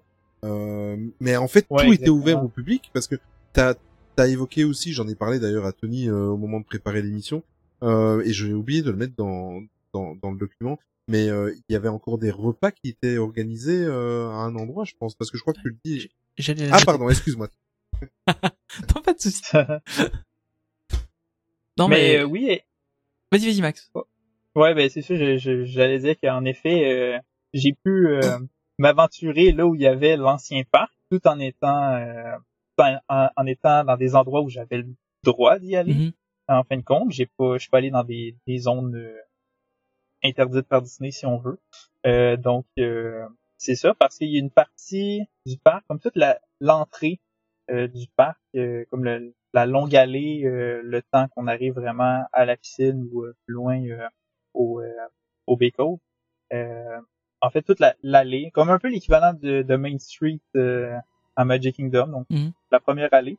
Euh, tout ça, en fait, ça a été réutilisé euh, pour euh, faire un- une espèce de d'air d'attente pour le souper spectacle euh, Mickey's Backyard Barbecue, euh, qui était offert euh, justement au Fort Wilderness dans un, un pavillon, euh, un, un petit bâtiment qui était euh, à l'époque inclus dans River Country. Ouais. C'était euh, ce petit pavillon-là, c'était, il y avait des tables à pique-nique, tout le monde pouvait manger là. Euh, dépendamment s'ils allaient au restaurant ou s'ils apportaient leur lunch. En tout cas, c'est une espèce de d'aire de repas. Puis Mhm. ils ont réutilisé l'espace pour euh, puis aménager une petite scène dessus pour euh, justement offrir un super spectacle. Donc, on avait accès à certains vestiges de River Country.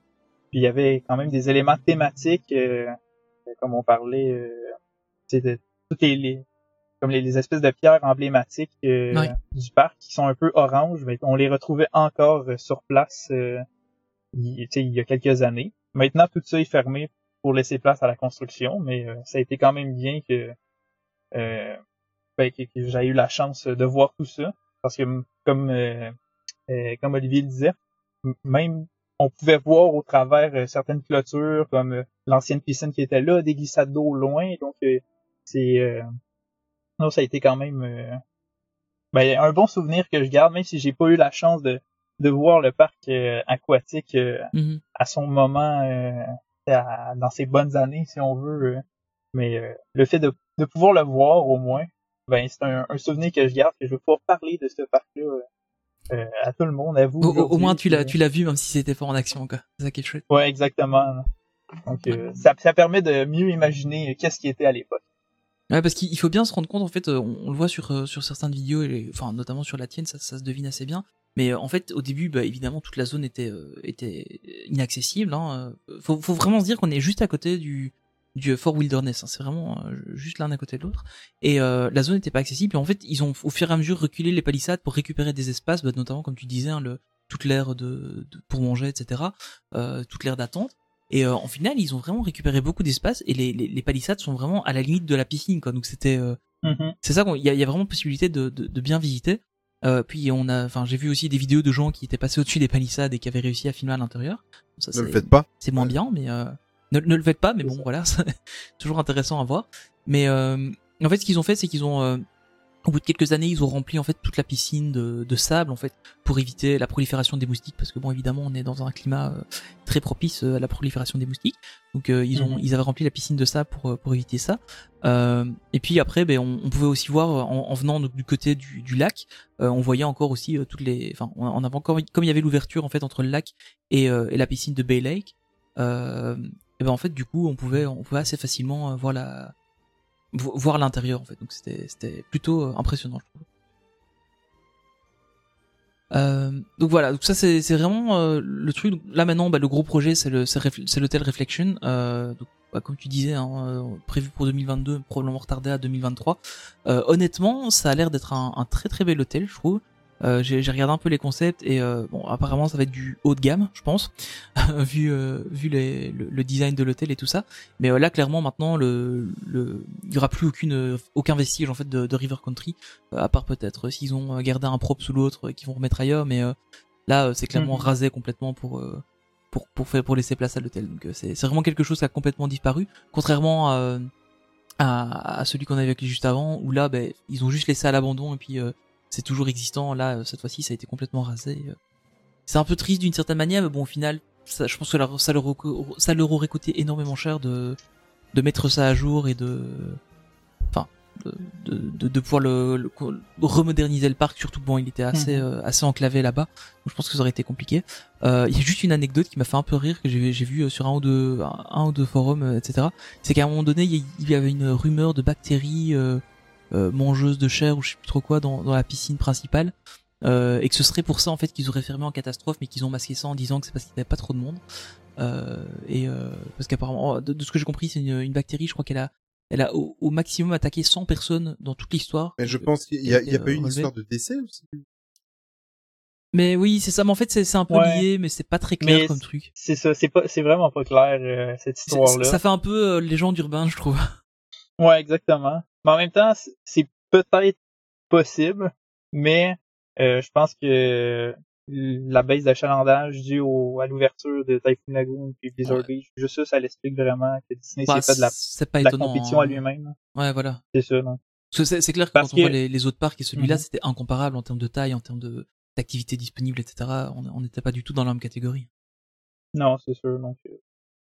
Bah, c'est ça. Ça reste possible parce que, comme on l'a dit, Bécove était pas chloré. Donc oui, ça se Ouais. peut qu'il y ait un développement de micro-organismes ou, euh, ou autre chose, mais, euh, mais en même temps, euh, c'est ça, ça. Ça aurait été une personne. Puis est-ce que c'est vraiment dans ce parc-là que ça s'est passé? Est-ce qu'il a pris, il a, il a rattrapé cette bactérie-là ailleurs? On, on le sait pas. euh, L'histoire est, est vraiment très floue. Ouais, c'est c'est compliqué. Puis bon, à mon avis, c'est le genre de truc où euh, Disney va pas trop trop communiquer là-dessus, je pense. euh. Et s'il y a eu quelque chose, il y a sûrement eu un non-disclosure agreement quelque part euh, et un peu d'argent qui est passé. C'est- Bon, à mon avis, ça s'est passé un peu comme ça. Mais du coup, voilà pour euh, River Country. Je sais pas si t'as d'autres choses à ajouter, euh, Maxime. Euh, non, en fait, on a vraiment fait. Euh, On a bien fait le tour, je pense. c'est- Ouais, ouais. C'est. euh, Mais si un spécialiste dit a qu'on a bien fait le tour, c'est qu'on a fait notre travail. Ça me fait plaisir. Surtout toi, dans, le pour le coup, surtout spécialiste, toi. spécialiste. On, tu sais, on est tous les trois passionnés, là. On n'est pas. Euh, euh, On essaye de partager et de transmettre euh, effectivement. Effectivement. On va parler un petit peu. Bon, maintenant là, on a, vous a parlé de deux parcs qui ont été euh, complètement abandonnés, et euh, je vais aussi vous parler et vous verrez aussi dans, dans la vidéo que je n'en doute pas que vous irez voir euh, après ce podcast, euh, la vidéo de Maxime. Euh, parce que en fait, Maxime, quand j'ai regardé cette vidéo, je crois que j'ai déjà regardé trois fois. hein. J'ai regardé euh, une première fois, deux fois pour préparer le podcast. Enfin, il y a trois quatre visionnages. Euh, tu tu m'émeus en fait dans la vidéo parce qu'on voit que ça ça te touche un petit peu de, de, de, de retracer comme ça des, des, des vestiges, parce que là, dans ta vidéo, on le voit très très bien. Euh, mais on va y revenir après. Tous les passionnés de Disney savent que savent que Walt Disney vouait un amour euh, euh, énorme au chemin de fer. C'était une de ses, ses plus grosses passions. Et d'ailleurs, euh, dans la plupart des parcs Disney, ça en est devenu une, une signature, parce que dans la plupart, je dis bien dans la plupart, euh, il y a un train qui fait le tour du parc. Euh, c'était vraiment quelque chose auquel euh, Walt Disney euh, tenait énormément et il y avait la possibilité de retrouver cette signature Disney dans les années 70 euh, à Walt Disney World, là au Fort Wilderness, qui est l'attraction en elle-même s'appelait le Fort Wilderness Railroad et était situé évidemment sur le resort du camping officiel de Walt Disney World. Euh, ce railroad a été en activité de 1974 à 1978.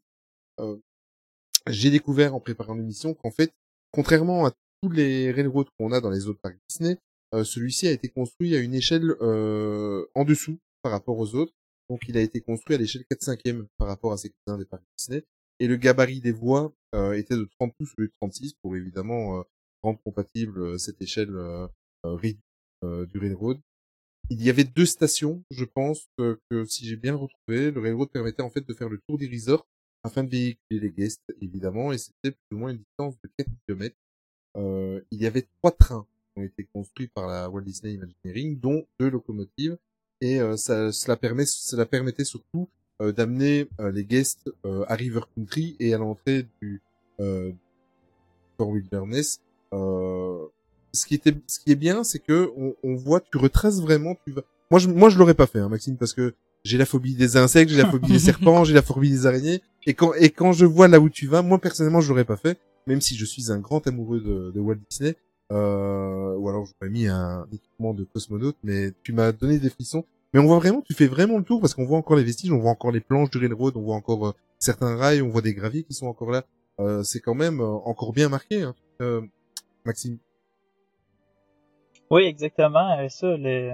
ça m'a quand même surpris quand j'ai découvert ça à l'époque, euh, comme quoi que c'était, euh, ben, il y a beaucoup de vestiges qui est resté de ce chemin de fer là euh, au, au Fort Wilderness.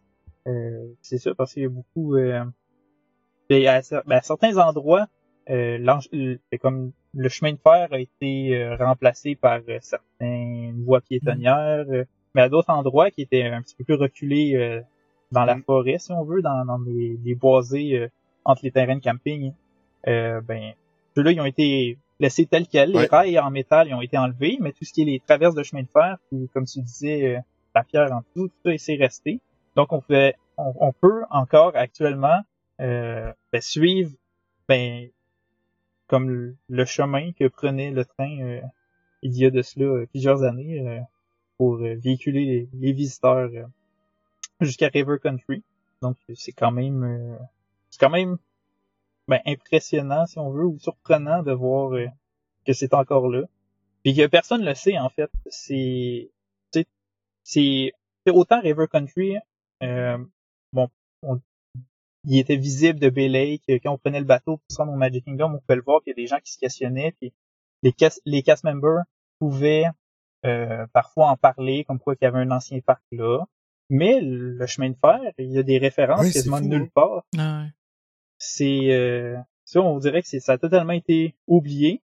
En fait, il y a une place où est-ce que on voit une référence euh, au Fort Wilderness Railroad, c'est à l'entrée du camping, il y a une espèce de bâtiment d'accueil, mais à cet endroit où est-ce qu'on peut faire le, check-in pour euh, ben, pour rentrer pour notre séjour. Puis il y a euh, disons une affiche dans le fond de, la, de la pièce où est-ce qu'il est écrit Fort Wilderness Railroad. C'est l'ancienne aff- affiche euh, de l'attraction si on veut, euh, qui en faisait la promotion puis que qui est encore là. Donc euh, c'est euh, c'est je pense que c'est la seule référence qu'on a. Ah non, c'est non, c'est pas c'est pas tout à fait vrai, il y a aussi euh, à la piscine euh, du camping, il y a comme une espèce de structure en bois où est-ce que la glissade d'eau. Mais dessus, ils ont aussi rajouté, ils ont fait un petit clin d'œil, euh, ils ont mis le logo du Fort Wilderness Railroad Mhm. qui est là-dessus, mais, mais en- encore là, on dirait que personne se rend compte que ce logo-là ou euh, cette affiche-là, ça vient vraiment d'un train qui était là avant. Mais je pense que ça peut s'expliquer par le fait que ça que le- l'opération de ce chemin de fer-là a duré que quelques années. On parle de 4 4 ans, environ. euh. Donc euh, c'est ça, c'est euh, je pense que c'est pour ça que ça a rapidement euh, quitté euh, la, les mémoires des gens. là. Ouais, et puis c'est aussi un truc, euh, enfin, euh, ça au final, les, les, les parties qui étaient un peu plus ouvertes, il y a eu des, des, des passages piétons qui ont été refaits complètement dessus, il y a eu euh, ou, ou des routes qui traversaient, etc. Et puis en fin de compte, euh, faut vraiment s'enfoncer dans la forêt pour euh, pour réussir à voir quoi que ce soit. Donc, euh, je pense que même un, guest qui connaît pas l'existence de base de ce truc-là, bah, il va pas aller chercher. Et, et Disney en général ne communique pas trop sur les choses qu'ils ont euh, qu'ils ont détruites ou euh, ou abandonnées. Donc euh, c'est vrai que c'est un truc euh, qui, reste assez discret. Mais ce que je trouve en fait fascinant, et, c'est ce qui vaut un peu pour les trois parcs, bon à part euh, River Country maintenant qui a été détruit, mais euh, c'est qu'en final, à Disney World, ils ont la place de laisser des choses juste en disant bon on les abandonne et puis c'est tout. On va pas les, les raser, on va pas les, on va pas reconstruire quelque chose dessus, on va juste les laisser comme ça et puis tant pis. Euh, c'est impossible. Bon, de- de- par exemple en Californie c'est impossible vu l'espace qu'ils ont. Euh, même à Paris, je pense pas que qu'ils auraient la place vraiment de faire ça. Et pourtant, là, je peux Euh, leur donner des noms, des choses qui pourraient abandonner. C'est vrai qu'il y en a quelques-uns là qui me viennent en tête aussi, mais mais euh, mais en fait de manière générale les parcs sont sont relativement assez enclavés et là Disney World est tellement immense. Enfin pour ceux qui ont jamais été, euh, c'est quelque chose. On, on se rend pas compte de la taille de Disney World. Enfin si on si on avait si on a connu que le parc parisien, euh, enfin moi j'ai connu que ces deux là. bon après Disney World j'ai vu quand j'étais tout petit donc euh, peut-être que, que mon échelle est faussée, mais de ce que je vois c'est quand même infiniment plus grand que ce que nous on a euh, en, Europe. Et, euh, et donc, il faut bien dire que il y a, y a largement de la place de, de reconstruire un parc aussi grand que Paris, de l'abandonner complètement, oh oui. Et, euh, et en fin de compte, ben, personne ne se rendrait jamais compte. Alors que pour nous, Disneyland Paris, c'est énorme, c'est grand, c'est magnifique, etc. C'est un des plus grands parcs d'Europe. Mais en fin de compte, là-bas, on pourrait juste sur le territoire de Disney World en construire un, voire même un deuxième, l'abandonner, et puis après, euh, les gens le verraient même pas. C'est ça qui est impressionnant, et je, trouve que c'est aussi un peu le, charme de Disney World, c'est d'avoir ces petites pépites là qui, traînent un peu. euh, où on se dit bah, bah tiens en fait euh, c'est quelques traverses de bois qui sont là, euh, qui traînent. Bon en fin de compte c'était un un railroad à part entière avant quoi Un morceau euh, d'histoire. je, je trouve ça vraiment fascinant. Enfin, c'est c'est quelque chose que je trouve vraiment impressionnant. Mhm. Moi, c'est une des raisons pourquoi aussi j'ai parti euh, ma chaîne YouTube à l'époque qui parlait d'histoire. Bah C'est euh, c'est vraiment quelque chose qui, qui me passionne. euh, euh, autant les références dans les parcs thématiques d'anciennes attractions, autant quand il y a des vestiges comme ça qui, qui sont restés. Mhm. euh, on dirait qu'en tant que fan, ça, ça m'allume vraiment. Là. Ouais, c'est Et- clair que c'est des trucs super impressionnants. Et le Railroad, en fait, tu l'expliques bien dans, dans ta vidéo, une des raisons pour laquelle ils l'ont fermé, c'est également le fait que ce Railroad-là euh, traversait des routes, en fait, euh, internes au camping, et euh, au niveau de la sécurité, ça commençait à devenir a- assez dangereux. Hein. Ouais, exactement. Il y a eu plusieurs euh, extensions au camping. À, à l'époque, il était beaucoup plus petit, mais il y avait de plus en plus euh, euh, ben, d'espace disponible pour euh, qu'on puisse aller camper. Donc, il y avait beaucoup plus de gens. Puis, étant donné qu'il traversait euh, la route à environ sept fois dans son trajet, bien, euh, puis il n'y avait pas euh, des traverses avec euh, des, euh, des pancartes, des Hmm. signaux euh, sonores et visuels. ouais, c'était c'était artisanal c'est ça, c'est ça. C'était, très, c'est ça, c'était simple, c'était juste le train traversait, puis il fallait que les véhicules ou les piétons s'arrêtent lorsque le train passait. Donc, il y, aurait eu à un moment donné un accident, euh, rien de tragique, là, c'est juste un peu un petit accrochage, là. Il n'y a pas eu de, de blessés ou quoi que ce soit, mais ça a été suffisant pour dire que ben, il serait peut-être temps de remettre en considération euh, comme euh, le chemin de fer, euh, voir euh, est-ce que c'est viable ou pas Ouais. finalement. Il s'avère, que non. euh. Et aussi, ben, il y a eu d'autres raisons pourquoi est-ce que le chemin de fer euh, a fermé. Comme on disait, c'était c'était un peu artisanal, mais la construction aussi a été faite de façon un peu artisanale ou à la va-vite si on veut. Et puis, euh, ce qui faisait en sorte que le- les fondations de tout ça étaient pas forcément euh, la plus stable, puis Mhm. les, les rails pouvaient un peu euh, se crocher au fil du temps. Donc, Ça peut être gênant, il pouvait ouais. avoir quelques, c'est ça, quelques déraillements euh, à l'occasion. Encore une fois, rien de catastrophique, mais si le train débarque de ses rails, ben, il peut plus avancer. Donc, il faut, euh, tu sais, ça, ça demande un, une remorqueuse qui vient le remettre. Puis, ça, ça occasionne des délais, puis euh, c'est pas ce qui est l'idéal pour euh, pour les visiteurs. Donc, euh, c'est un peu euh, pour toutes ces raisons-là que le train euh, a arrêté. Mhm. Il y a aussi la question du bruit. Ah oui. Tu sais, les- ça passait quand même proche euh, des, euh, des espaces pour camper. Donc, euh, avoir le sifflet à 7 heures du matin qui commençait, euh, il y en a des fois qui veulent, qui sont en vacances, ils veulent dormir peut-être un peu plus longtemps, mais ils sont réveillés par le train. Donc, euh, il y avait quelques plaintes. Quand on est à. Disney, on se lève tôt pour aller dans les parcs. Voilà, il n'y a pas d'excuse. Ouais. Euh, si jamais vous voulez voir aussi des, des, des vestiges, euh, il est possible de voir un, un, un wagon euh, au Typhoon Lagoon. Euh, je crois qu'il s'en servait pour le ticketing ou quelque chose comme ça. Euh, également dans le parc Disneyland. Et il y avait, je sais pas s'il y a encore, parce que maintenant, à l'époque, ça s'appelait Pleasure Island, mais il y avait un wagon qui était également... euh, on pouvait voir le Mhm. wagon à Pleasure Island. Maintenant, c'est Disney Spring. Je ne saurais pas dire... Vous pourrez peut-être me le confirmer ou l'infirmer. Est-ce qu'il est encore là ou pas? En fait, les deux, Les deux ne sont plus là, d'accord. Ah, il me semble que ce que j'avais lu aussi, Ouais, ouais, les qu'ils avaient été euh, tirés tous les deux. Mhm. Donc, ils ont été vendus aux enchères euh, de ce que j'ai lu. Là, mais mais- Ils ne sont plus euh, sur la J'avais on les reverra une- une fois dans une émission- émission de Disney Plus alors. Peut-être, ouais. Et j'avais vu que dans une Ouais. émission, il y avait justement, il y en avait certains wagons qui avaient été complètement abandonnés. Il y avait des gens qui les avaient achetés et puis ils les ont laissés comme ça.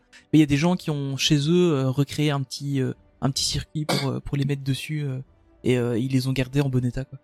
J'avais vu ça sur une, je sais plus trop Mhm. que sur une chaîne YouTube, ça j'avais vu ça passer. Mais euh, c'est quand même un Ouais, bout d'histoire assez assez impressionnant quand même. hein. Oui, vraiment, là, c'est, pour moi, c'est un sujet que, que j'aime beaucoup, puis euh, comme Olivier disait aussi, c'est, euh, étant donné que c'est tout lié à la passion de Walt avec Mhm. euh, ses trains, puis euh, tu sais, c'est, euh, c'est quand même super intéressant à, à voir l'é- l'évolution qu'il y a eu dans, dans ce Mais, camping. mais surtout, en, en fait, sur le sujet de, de l'émission aujourd'hui, bon, euh, River Country et euh, Discovery Island. euh, en tant que passionné Disney, j'en avais déjà entendu parler, j'avais jamais trop creusé jusqu'au moment où j'ai découvert ta vidéo. Mais euh, sur ces deux parcs-là, on peut trouver facilement sur Internet. Par contre, sur le Railroad, j'ai ramé, quoi. Je me suis basé sur ta vidéo, mais pour trouver des informations, soit sur des sites américains ou des choses comme ça, c'est très très très compliqué de, de trouver des, des choses. Et après, ben voilà, comme euh, ça c'est l'algorithme de Google. Une fois que j'ai fait mes recherches, le lendemain quand j'avais clôturé le podcast, j'avais j'étais inondé d'images du railroad. voilà. Donc, euh, mais euh, mais c'est vrai que si vous voulez creuser un petit peu, vous allez trouver des photos et tout ça. Et d'ailleurs, je vais vous en parler après dans les les sources qui m'ont permis de, de faire cette émission, de préparer l'émission. Euh, des photos et tout ça, vous en trouvez énormément, et même des photos d'époque, en fait, euh, des photos publicitaires d'époque euh, de, de Walt Disney World, qui euh, où les personnages étaient photographiés sur les, les wagons de, de ce railroad, etc., etc. Mais ça, euh, euh, si vous nous suivez un peu sur les réseaux sociaux, ce que je vais faire, Tony, c'est que une fois que le podcast sera disponible, pendant 5-6 jours, je vais vous partager des photos. Euh, tu parlais tout à l'heure des, des plans des, de l'île, des, de- Mhm. des parcs et tout ça. Je vais euh, pendant une semaine, 10 jours, je vais tous les jours, je vais vous partager deux trois photos de, de tout ce qu'on a parlé aujourd'hui avec avec Maxime. Euh, comme ça, ça vous fera euh, en plus de, de l'article de blog, ça vous fera un peu des, des sources. Donc venez nous voir sur euh, sur les stories Insta, je vais vous partager ça et je, je mettrai toujours Maxime. Euh, je taguerai Maxime si jamais vous avez des réactions ou quoi, n'hésitez pas. Euh, on espère sincèrement que c'est que, que vous avoir fait découvrir ces deux parcs et ce railroad, euh, ça vous a plu. Euh, pour préparer ce dossier, en fait, euh, comme je vous ai dit, hein, j'ai ramé hein, pour trouver des, des informations. Euh, ben, il y a le site un petit peu, mais très très peu, hein, Walt Disney World. Euh, la vidéo de Maxime que je vous invite à aller voir, Tony, il va, Tony va vous le mettre dans, dans le descriptif. Et abonnez-vous parce qu'il a une. Mais sincèrement, c'est pas parce que tu es là, Maxime, je te l'ai déjà dit euh, même en off. Tu as une superbe chaîne, tu mériterais d'être en même encore beaucoup plus connu. C'est très technique et très passionné ce que tu fais. Euh, nos amis de Chronique Disney, c'est c'est le seul site francophone euh, où ils parlent du railroad. Voilà. Euh, Ouais. Et alors, je vous parlais aussi d'une euh, d'une chaîne YouTube à aller voir, euh, en plus de celle de Maxime. Euh, c'est Retro WDW que je vous conseille fortement. Euh, en fait, c'est un, je pense même qu'ils ont un podcast en anglais, je pense. Euh, ils ont une chaîne YouTube, ils ont un site internet et sur leur chaîne YouTube, ce qu'ils font, c'est qu'ils récupèrent des, des anciennes cassettes des, par des dons et tout ça de, de gens qui, qui qui donnent leurs cassettes de ce qu'ils ont filmé euh, dans les années 70, dans les années 60, etc. Un peu euh, euh, et, et ils les remettent en fait sur internet et c'est une mine d'informations. Là par contre, c'est blindé, c'est blindé de vidéos de River Country, de Discovery Island. Je vous conseille ça fortement. Tony vous le mettra aussi dans dans, les, dans le descriptif et euh, et voilà. Mais euh, donc on va clôturer tout doucement le podcast, Tony. Ouais, ben déjà Maxime, encore une fois, merci d'être revenu euh, avec nous euh, pour pour reparler un, peu de Disney World. C'était encore un, grand plaisir de te recevoir parce que c'est, enfin voilà, c'est au moins toi tu le vis sur place. Enfin, tu bon, actuellement là, on, en parlait en off, c'est un peu plus compliqué d'y aller, mais mais tu tu tu y vas régulièrement, donc euh, c'est plutôt plutôt chouette. De, de te recevoir et de pouvoir de discuter de, de ça avec toi euh, parce que bah voilà c'est c'est vraiment chouette en plus avec le décalage horaire euh, bah, malgré tout euh, t'es quand même disponible pour nous donc c'est c'est vraiment c'est vraiment super cool euh, et puis bah, je vous invite Ben, ça me fait plaisir. euh, ça me fait plaisir de mon côté aussi euh, d'avoir participé à ça. N'importe quand, euh, si on veut se faire euh, un autre épisode, euh, je vais être là. ouais, euh, je pense on, pour on parler trouvera bien quelque chose pour la Oh prochaine oui. saison pour en reparler je pense On dit jamais 203. Hein. Ah oui. Et, euh, et donc voilà, donc euh, c'est vraiment, on voulait, on voulait te remercier. On voulait vraiment aussi vous inviter euh, à aller voir sa chaîne YouTube parce que c'est vraiment une mine d'informations. Et puis de manière générale, un peu partout sur sur les réseaux sociaux, allez le suivre parce qu'il y a, vraiment, y a vraiment pas mal d'infos qui, qui tombent. Je sais pas, tu peux peut-être nous, rappeler un peu où on, peut te retrouver justement sur sur internet? Oui, ben c'est ça. Donc sur YouTube, Maxime WDW, Disney une histoire animée. Je suis comme en processus de changer de nom un peu pour uniformiser tous mes réseaux sociaux. Donc tranquillement, ça va s'orienter vers Maxime WDW. Je délaisse pas l'histoire, mais euh, je veux peut-être varier un peu euh, Mhm. plus le contenu. Euh, sinon, euh, Facebook, euh, Instagram aussi, Maxime WDW. Euh, puis euh, Twitter, je suis vraiment très rarement là, mais si vous voulez me suivre, ben Tu as raison, c'est pas bien Twitter. Euh, Bah arrête, c'est très bien Twitter. Mais j'ai Twitter uniquement pour faire des euh, cast compliments. Ouais. Euh, C'est vrai que ça sert bien pour ça aussi, ouais. Les cast members, euh, c'est c'est la seule raison pourquoi j'ai Twitter. En fait. Et j'aimerais bien que tu nous parles, euh, parce que, bien sûr, évidemment, comme je dis souvent sur ta chaîne, il y a une petite série que tu as commencé que je trouve super intéressante et que j'aimerais que nos auditeurs découvrent. J'aimerais bien que tu nous parles les, les trois dernières vidéos que tu as fait. Tu parles de toutes les techniques comme ça, de, de trompe-l'œil, de, des techniques. Enfin, je, je vais te laisser parler, je vais te laisser présenter toi-même. C'était pas prévu dans, dans le doc, mais maintenant que j'y pense, j'aimerais bien que tu en parles un petit peu. Qu'est-ce que tu nous parles dans ta nouvelle série? Oui, en fait, cette série-là s'appelle Le paysage ça. imaginaire. Donc, euh, et étant donné que je suis euh, jeune diplômé en architecture de Félicitations. paysage, Félicitations. Euh, ben, ben, mer- merci beaucoup, merci beaucoup.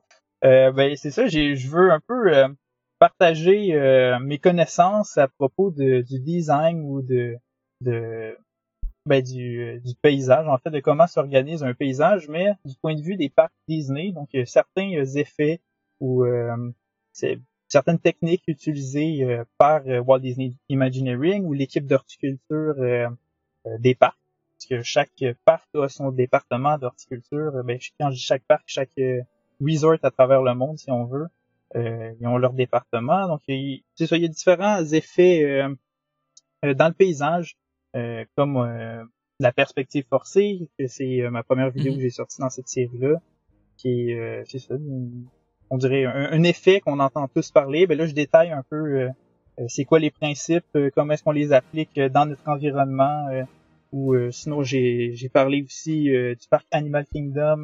Il y a comme euh, comme il y a le Kilimanjaro Safari où est-ce que euh, ben on peut voir les, animaux dans un environnement naturel, mais en fait il faudrait mettre des gros guillemets sur environnement naturel parce que c'est tout un espace travaillé. Euh, c'est comme des des faux enclos si on veut. C'est comme les, les animaux sont restreints, mais on camoufle tout l'environnement. On pense vraiment au, euh, au champ visuel, au point de vue des visiteurs pour euh, ben, camoufler certaines barrières si on veut. Puis euh, sinon, la dernière vidéo que j'ai sortie, c'est tout, euh, c'est beaucoup plus axé sur euh, le volet horticulture, donc euh, la floraison, comment les jardins sont réfléchis à Disney, puis euh, le fait qu'on passe pas quand, quand on va dans les parcs Disney, souvent on va on fait les attractions, mais on prend peu de temps à vraiment regarder tout le détail qui nous entoure. Ben euh, donc c'est c'est un peu pour euh, amener euh, euh, c'est ça, sou- soulever le fait que les jardins sont vraiment Mhm. réfléchis, puis ils changent au fil des saisons. Puis euh, en fait, c'est ça. Donc euh, j'ai plein d'autres euh, d'idées euh, de vidéos qui vont arriver à propos de comment est-ce que le, le paysage s'organise dans les parcs Disney. Parce que c'est des, environnements tout simplement féeriques, fantastiques, Puis on peut penser aussi à toute la section d'Avatar euh, Animal. Kingdom ou euh, Star Wars Galaxy's Edge, c'est poussé à un autre niveau. Euh, autant il y a des faux rochers, il y a de la plantation, des, des, des plantations qui sont euh, ben, tu sais, des plantes qui existent même pas Ouais, sur c'est ça, Terre, il en fait. là, arrivent à créer des, des des choses. trucs euh, imaginaires, donc c'est ça. Donc comment est-ce que tout ça euh, s'organise, c'est euh, un autre, euh, une autre de mes passions en plus de l'histoire, donc euh, c'est pour ça que j'ai parti cette petite série là. Donc euh, ben c'est c'est le fun d'avoir euh, ben, votre retour là-dessus, Ah si oui, vous aimez bien ça. Puis euh, Ah, c'est vraiment, c'est vraiment euh, super chouette parce que c'est- en fait, on, voit vraiment le, enfin, on- nous on le sait parce qu'on on connaît bien les parcs, etc. Mais le sens du détail, c'est vraiment poussé à l'extrême. Et, euh, et en fait, un, un, visiteur euh, un peu basique, enfin, un visiteur qui connaît pas forcément tous ces détails-là, lui, il va arriver dans le parc, il va dire, oh, c'est vraiment bien et tout. Puis en fin de compte, on peut vraiment aller très très loin dans le détail et puis se rendre compte que, que tout est vraiment pensé jusqu'à la moindre feuille d'arbre qui est, qui, qui est limite euh, pensée pour chaque endroit. Donc, c'est super impressionnant. Et, et je trouve que c'est vraiment bien d'aller dans, dans ce détail-là parce que c'est, en général, on voit beaucoup de, de, de youtubeurs, etc., qui, qui font des trucs très larges ou des vlogs ou des trucs comme ça. Et, euh, et là, en fait, c'est justement, tu vas beaucoup plus loin, tu vas chercher euh, quelque chose qui est, qui est vraiment dans le détail. Et je trouve que c'est vraiment, euh, ça, ça manque vraiment ce genre de truc parce que c'est- bon, après, c'est vrai, ça s'adresse vraiment à un public euh, extrêmement passionné. Ouais. Mais, euh, mais je trouve ça vraiment génial, quoi. Ouais. C'est vraiment euh, une super série. Ouais, en plus, euh, voilà, même si vous êtes comme, euh, comme nous trois, que vous, vous connaissez évidemment comme, euh, enfin, moi personnellement, je, je pense Disney, euh, je vais pas dire 24 sur 24, mais euh, 15-16 heures sur 24. Mais euh, même si vous connaissez les techniques, mais vous arrivez encore à apprendre des choses avec cette Mhm. vidéo. Sincèrement, c'est un compliment que je te fais, Maxime. Euh, en, en l'occurrence, tu parlais d'Animal Kingdom, mais il y a des choses que je m'imaginais même pas. Euh, voilà, il y a des techniques que je connaissais, mais euh, tu rentres dans des détails et tu arrives même à, à apprendre des choses à des passionnés. En tout cas, merci. Ben, souvent, c'est de l'information que moi j'apprends. Puis après ça, je, je fais tellement beaucoup de recherches là-dessus pour en apprendre davantage que je me dis, ah ben voilà, ça fait un Mhm. sujet de vidéo. euh, je veux partager ça aussi, euh, ce que je viens de découvrir. Au- Mais- Au final, je pense que c'est un peu comme ça qu'on s'est tous lancés. Hein. On a découvert des trucs et puis on avait envie de partager. Et puis euh, c'est comme ça que quand qu'on se lance un peu dans, ces, Ouais, dans ce genre d'aventure, euh, que ce soit sur YouTube ou, ou des pages de fans ou des trucs de ou, ou nous le podcast, etc. Au final, c'est on, on fait beaucoup de recherches par nous-mêmes et puis à un moment on se dit bah en fait ça peut peut-être servir à d'autres gens et puis euh, on se lance et, et au final ça prend ou ça prend pas. Mais euh, en tout cas, c'est c'est partager la passion et ça se sent vraiment dans ce que tu fais en fait. C'est- T'es passionné et, et tu partages ta passion et je trouve que c'est ça qui est, qui est chouette. Merci Voilà. beaucoup. Ben, encore, mer- encore merci Maxime. Tony, je vais te laisser tout doucement clôturer euh, euh, la fin de Ouais. ce, ce podcast. Eh ben, comme d'habitude, hein, merci à tous de nous avoir écoutés encore une fois euh, pour ce 41e podcast euh, déjà. Euh, on se retrouve bah, sur toutes les plateformes, hein, iTunes, Google Podcast, Spotify, Deezer, Pocket Cast, enfin que, bah, un peu partout. Et si vous connaissez des gens qui nous cherchent, bah, n'hésitez pas à nous dire où on doit se rajouter. Euh, on le fera avec grand plaisir si c'est possible.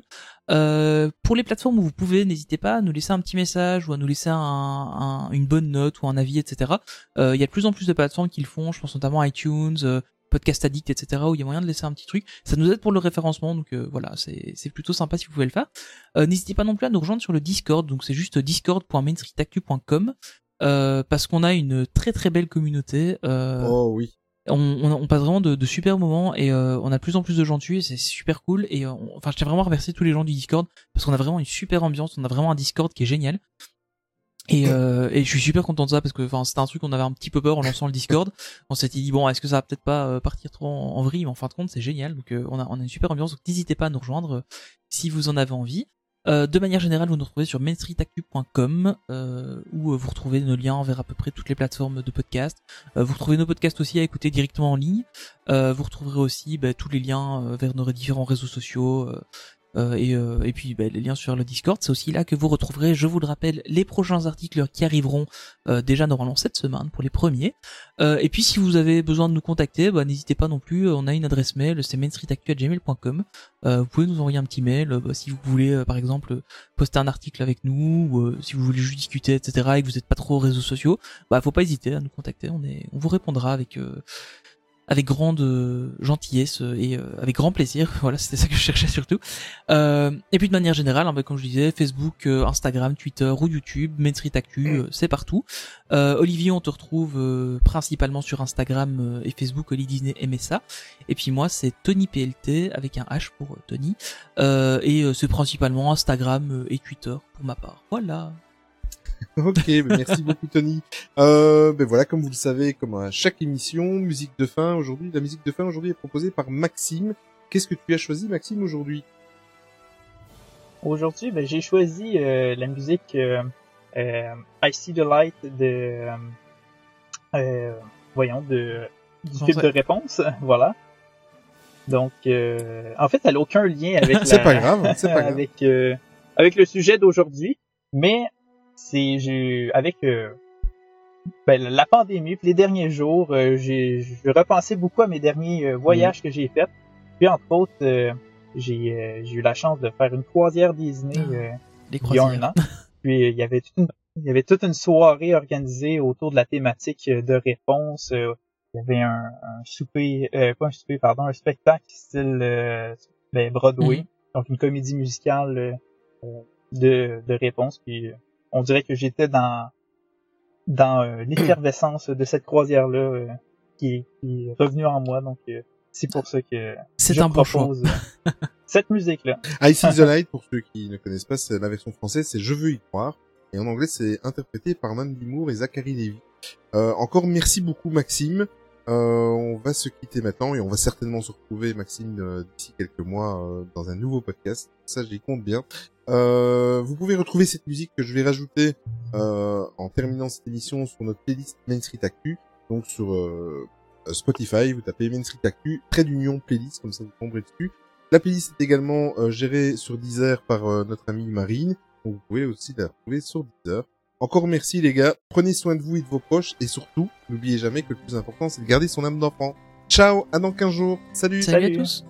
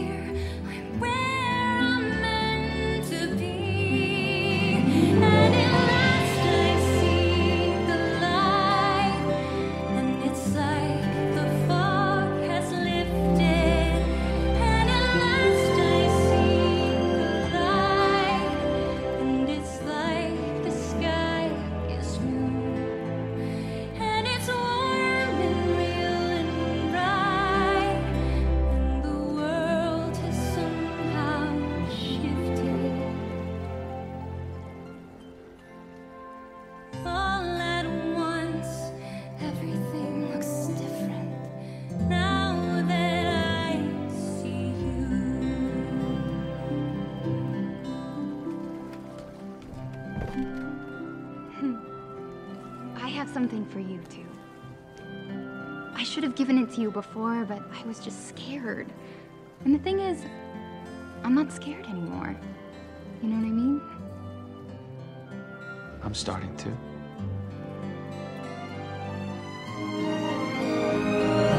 All those days chasing down a daydream. All those years living in a blur. All that time never truly seeing things the way they were. Now she's here, shining in the starlight. Now she's here, suddenly I know. If she's here, it's crystal clear. I'm where I'm meant to go. The light, lifted. And at last I see the light,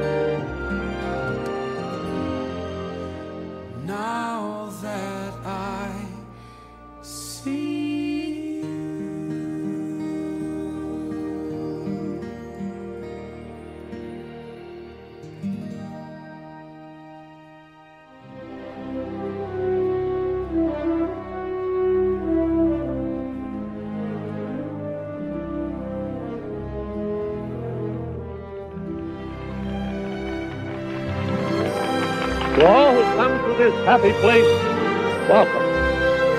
Disneyland is your land. Here age relives fond memories of the past. And here youth may savor the challenge and promise of the future. Disneyland is dedicated to the ideals, the dreams, and the hard facts that have created America, with the hope that it will be a source of joy and inspiration to all the world. Thank you.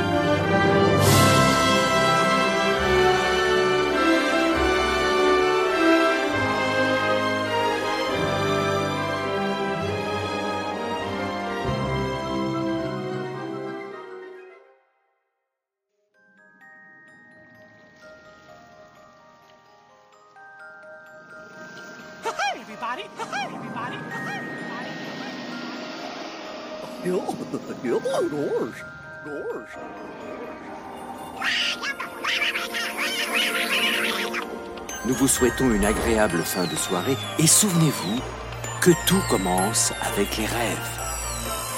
Now it's time to say goodbye. See you.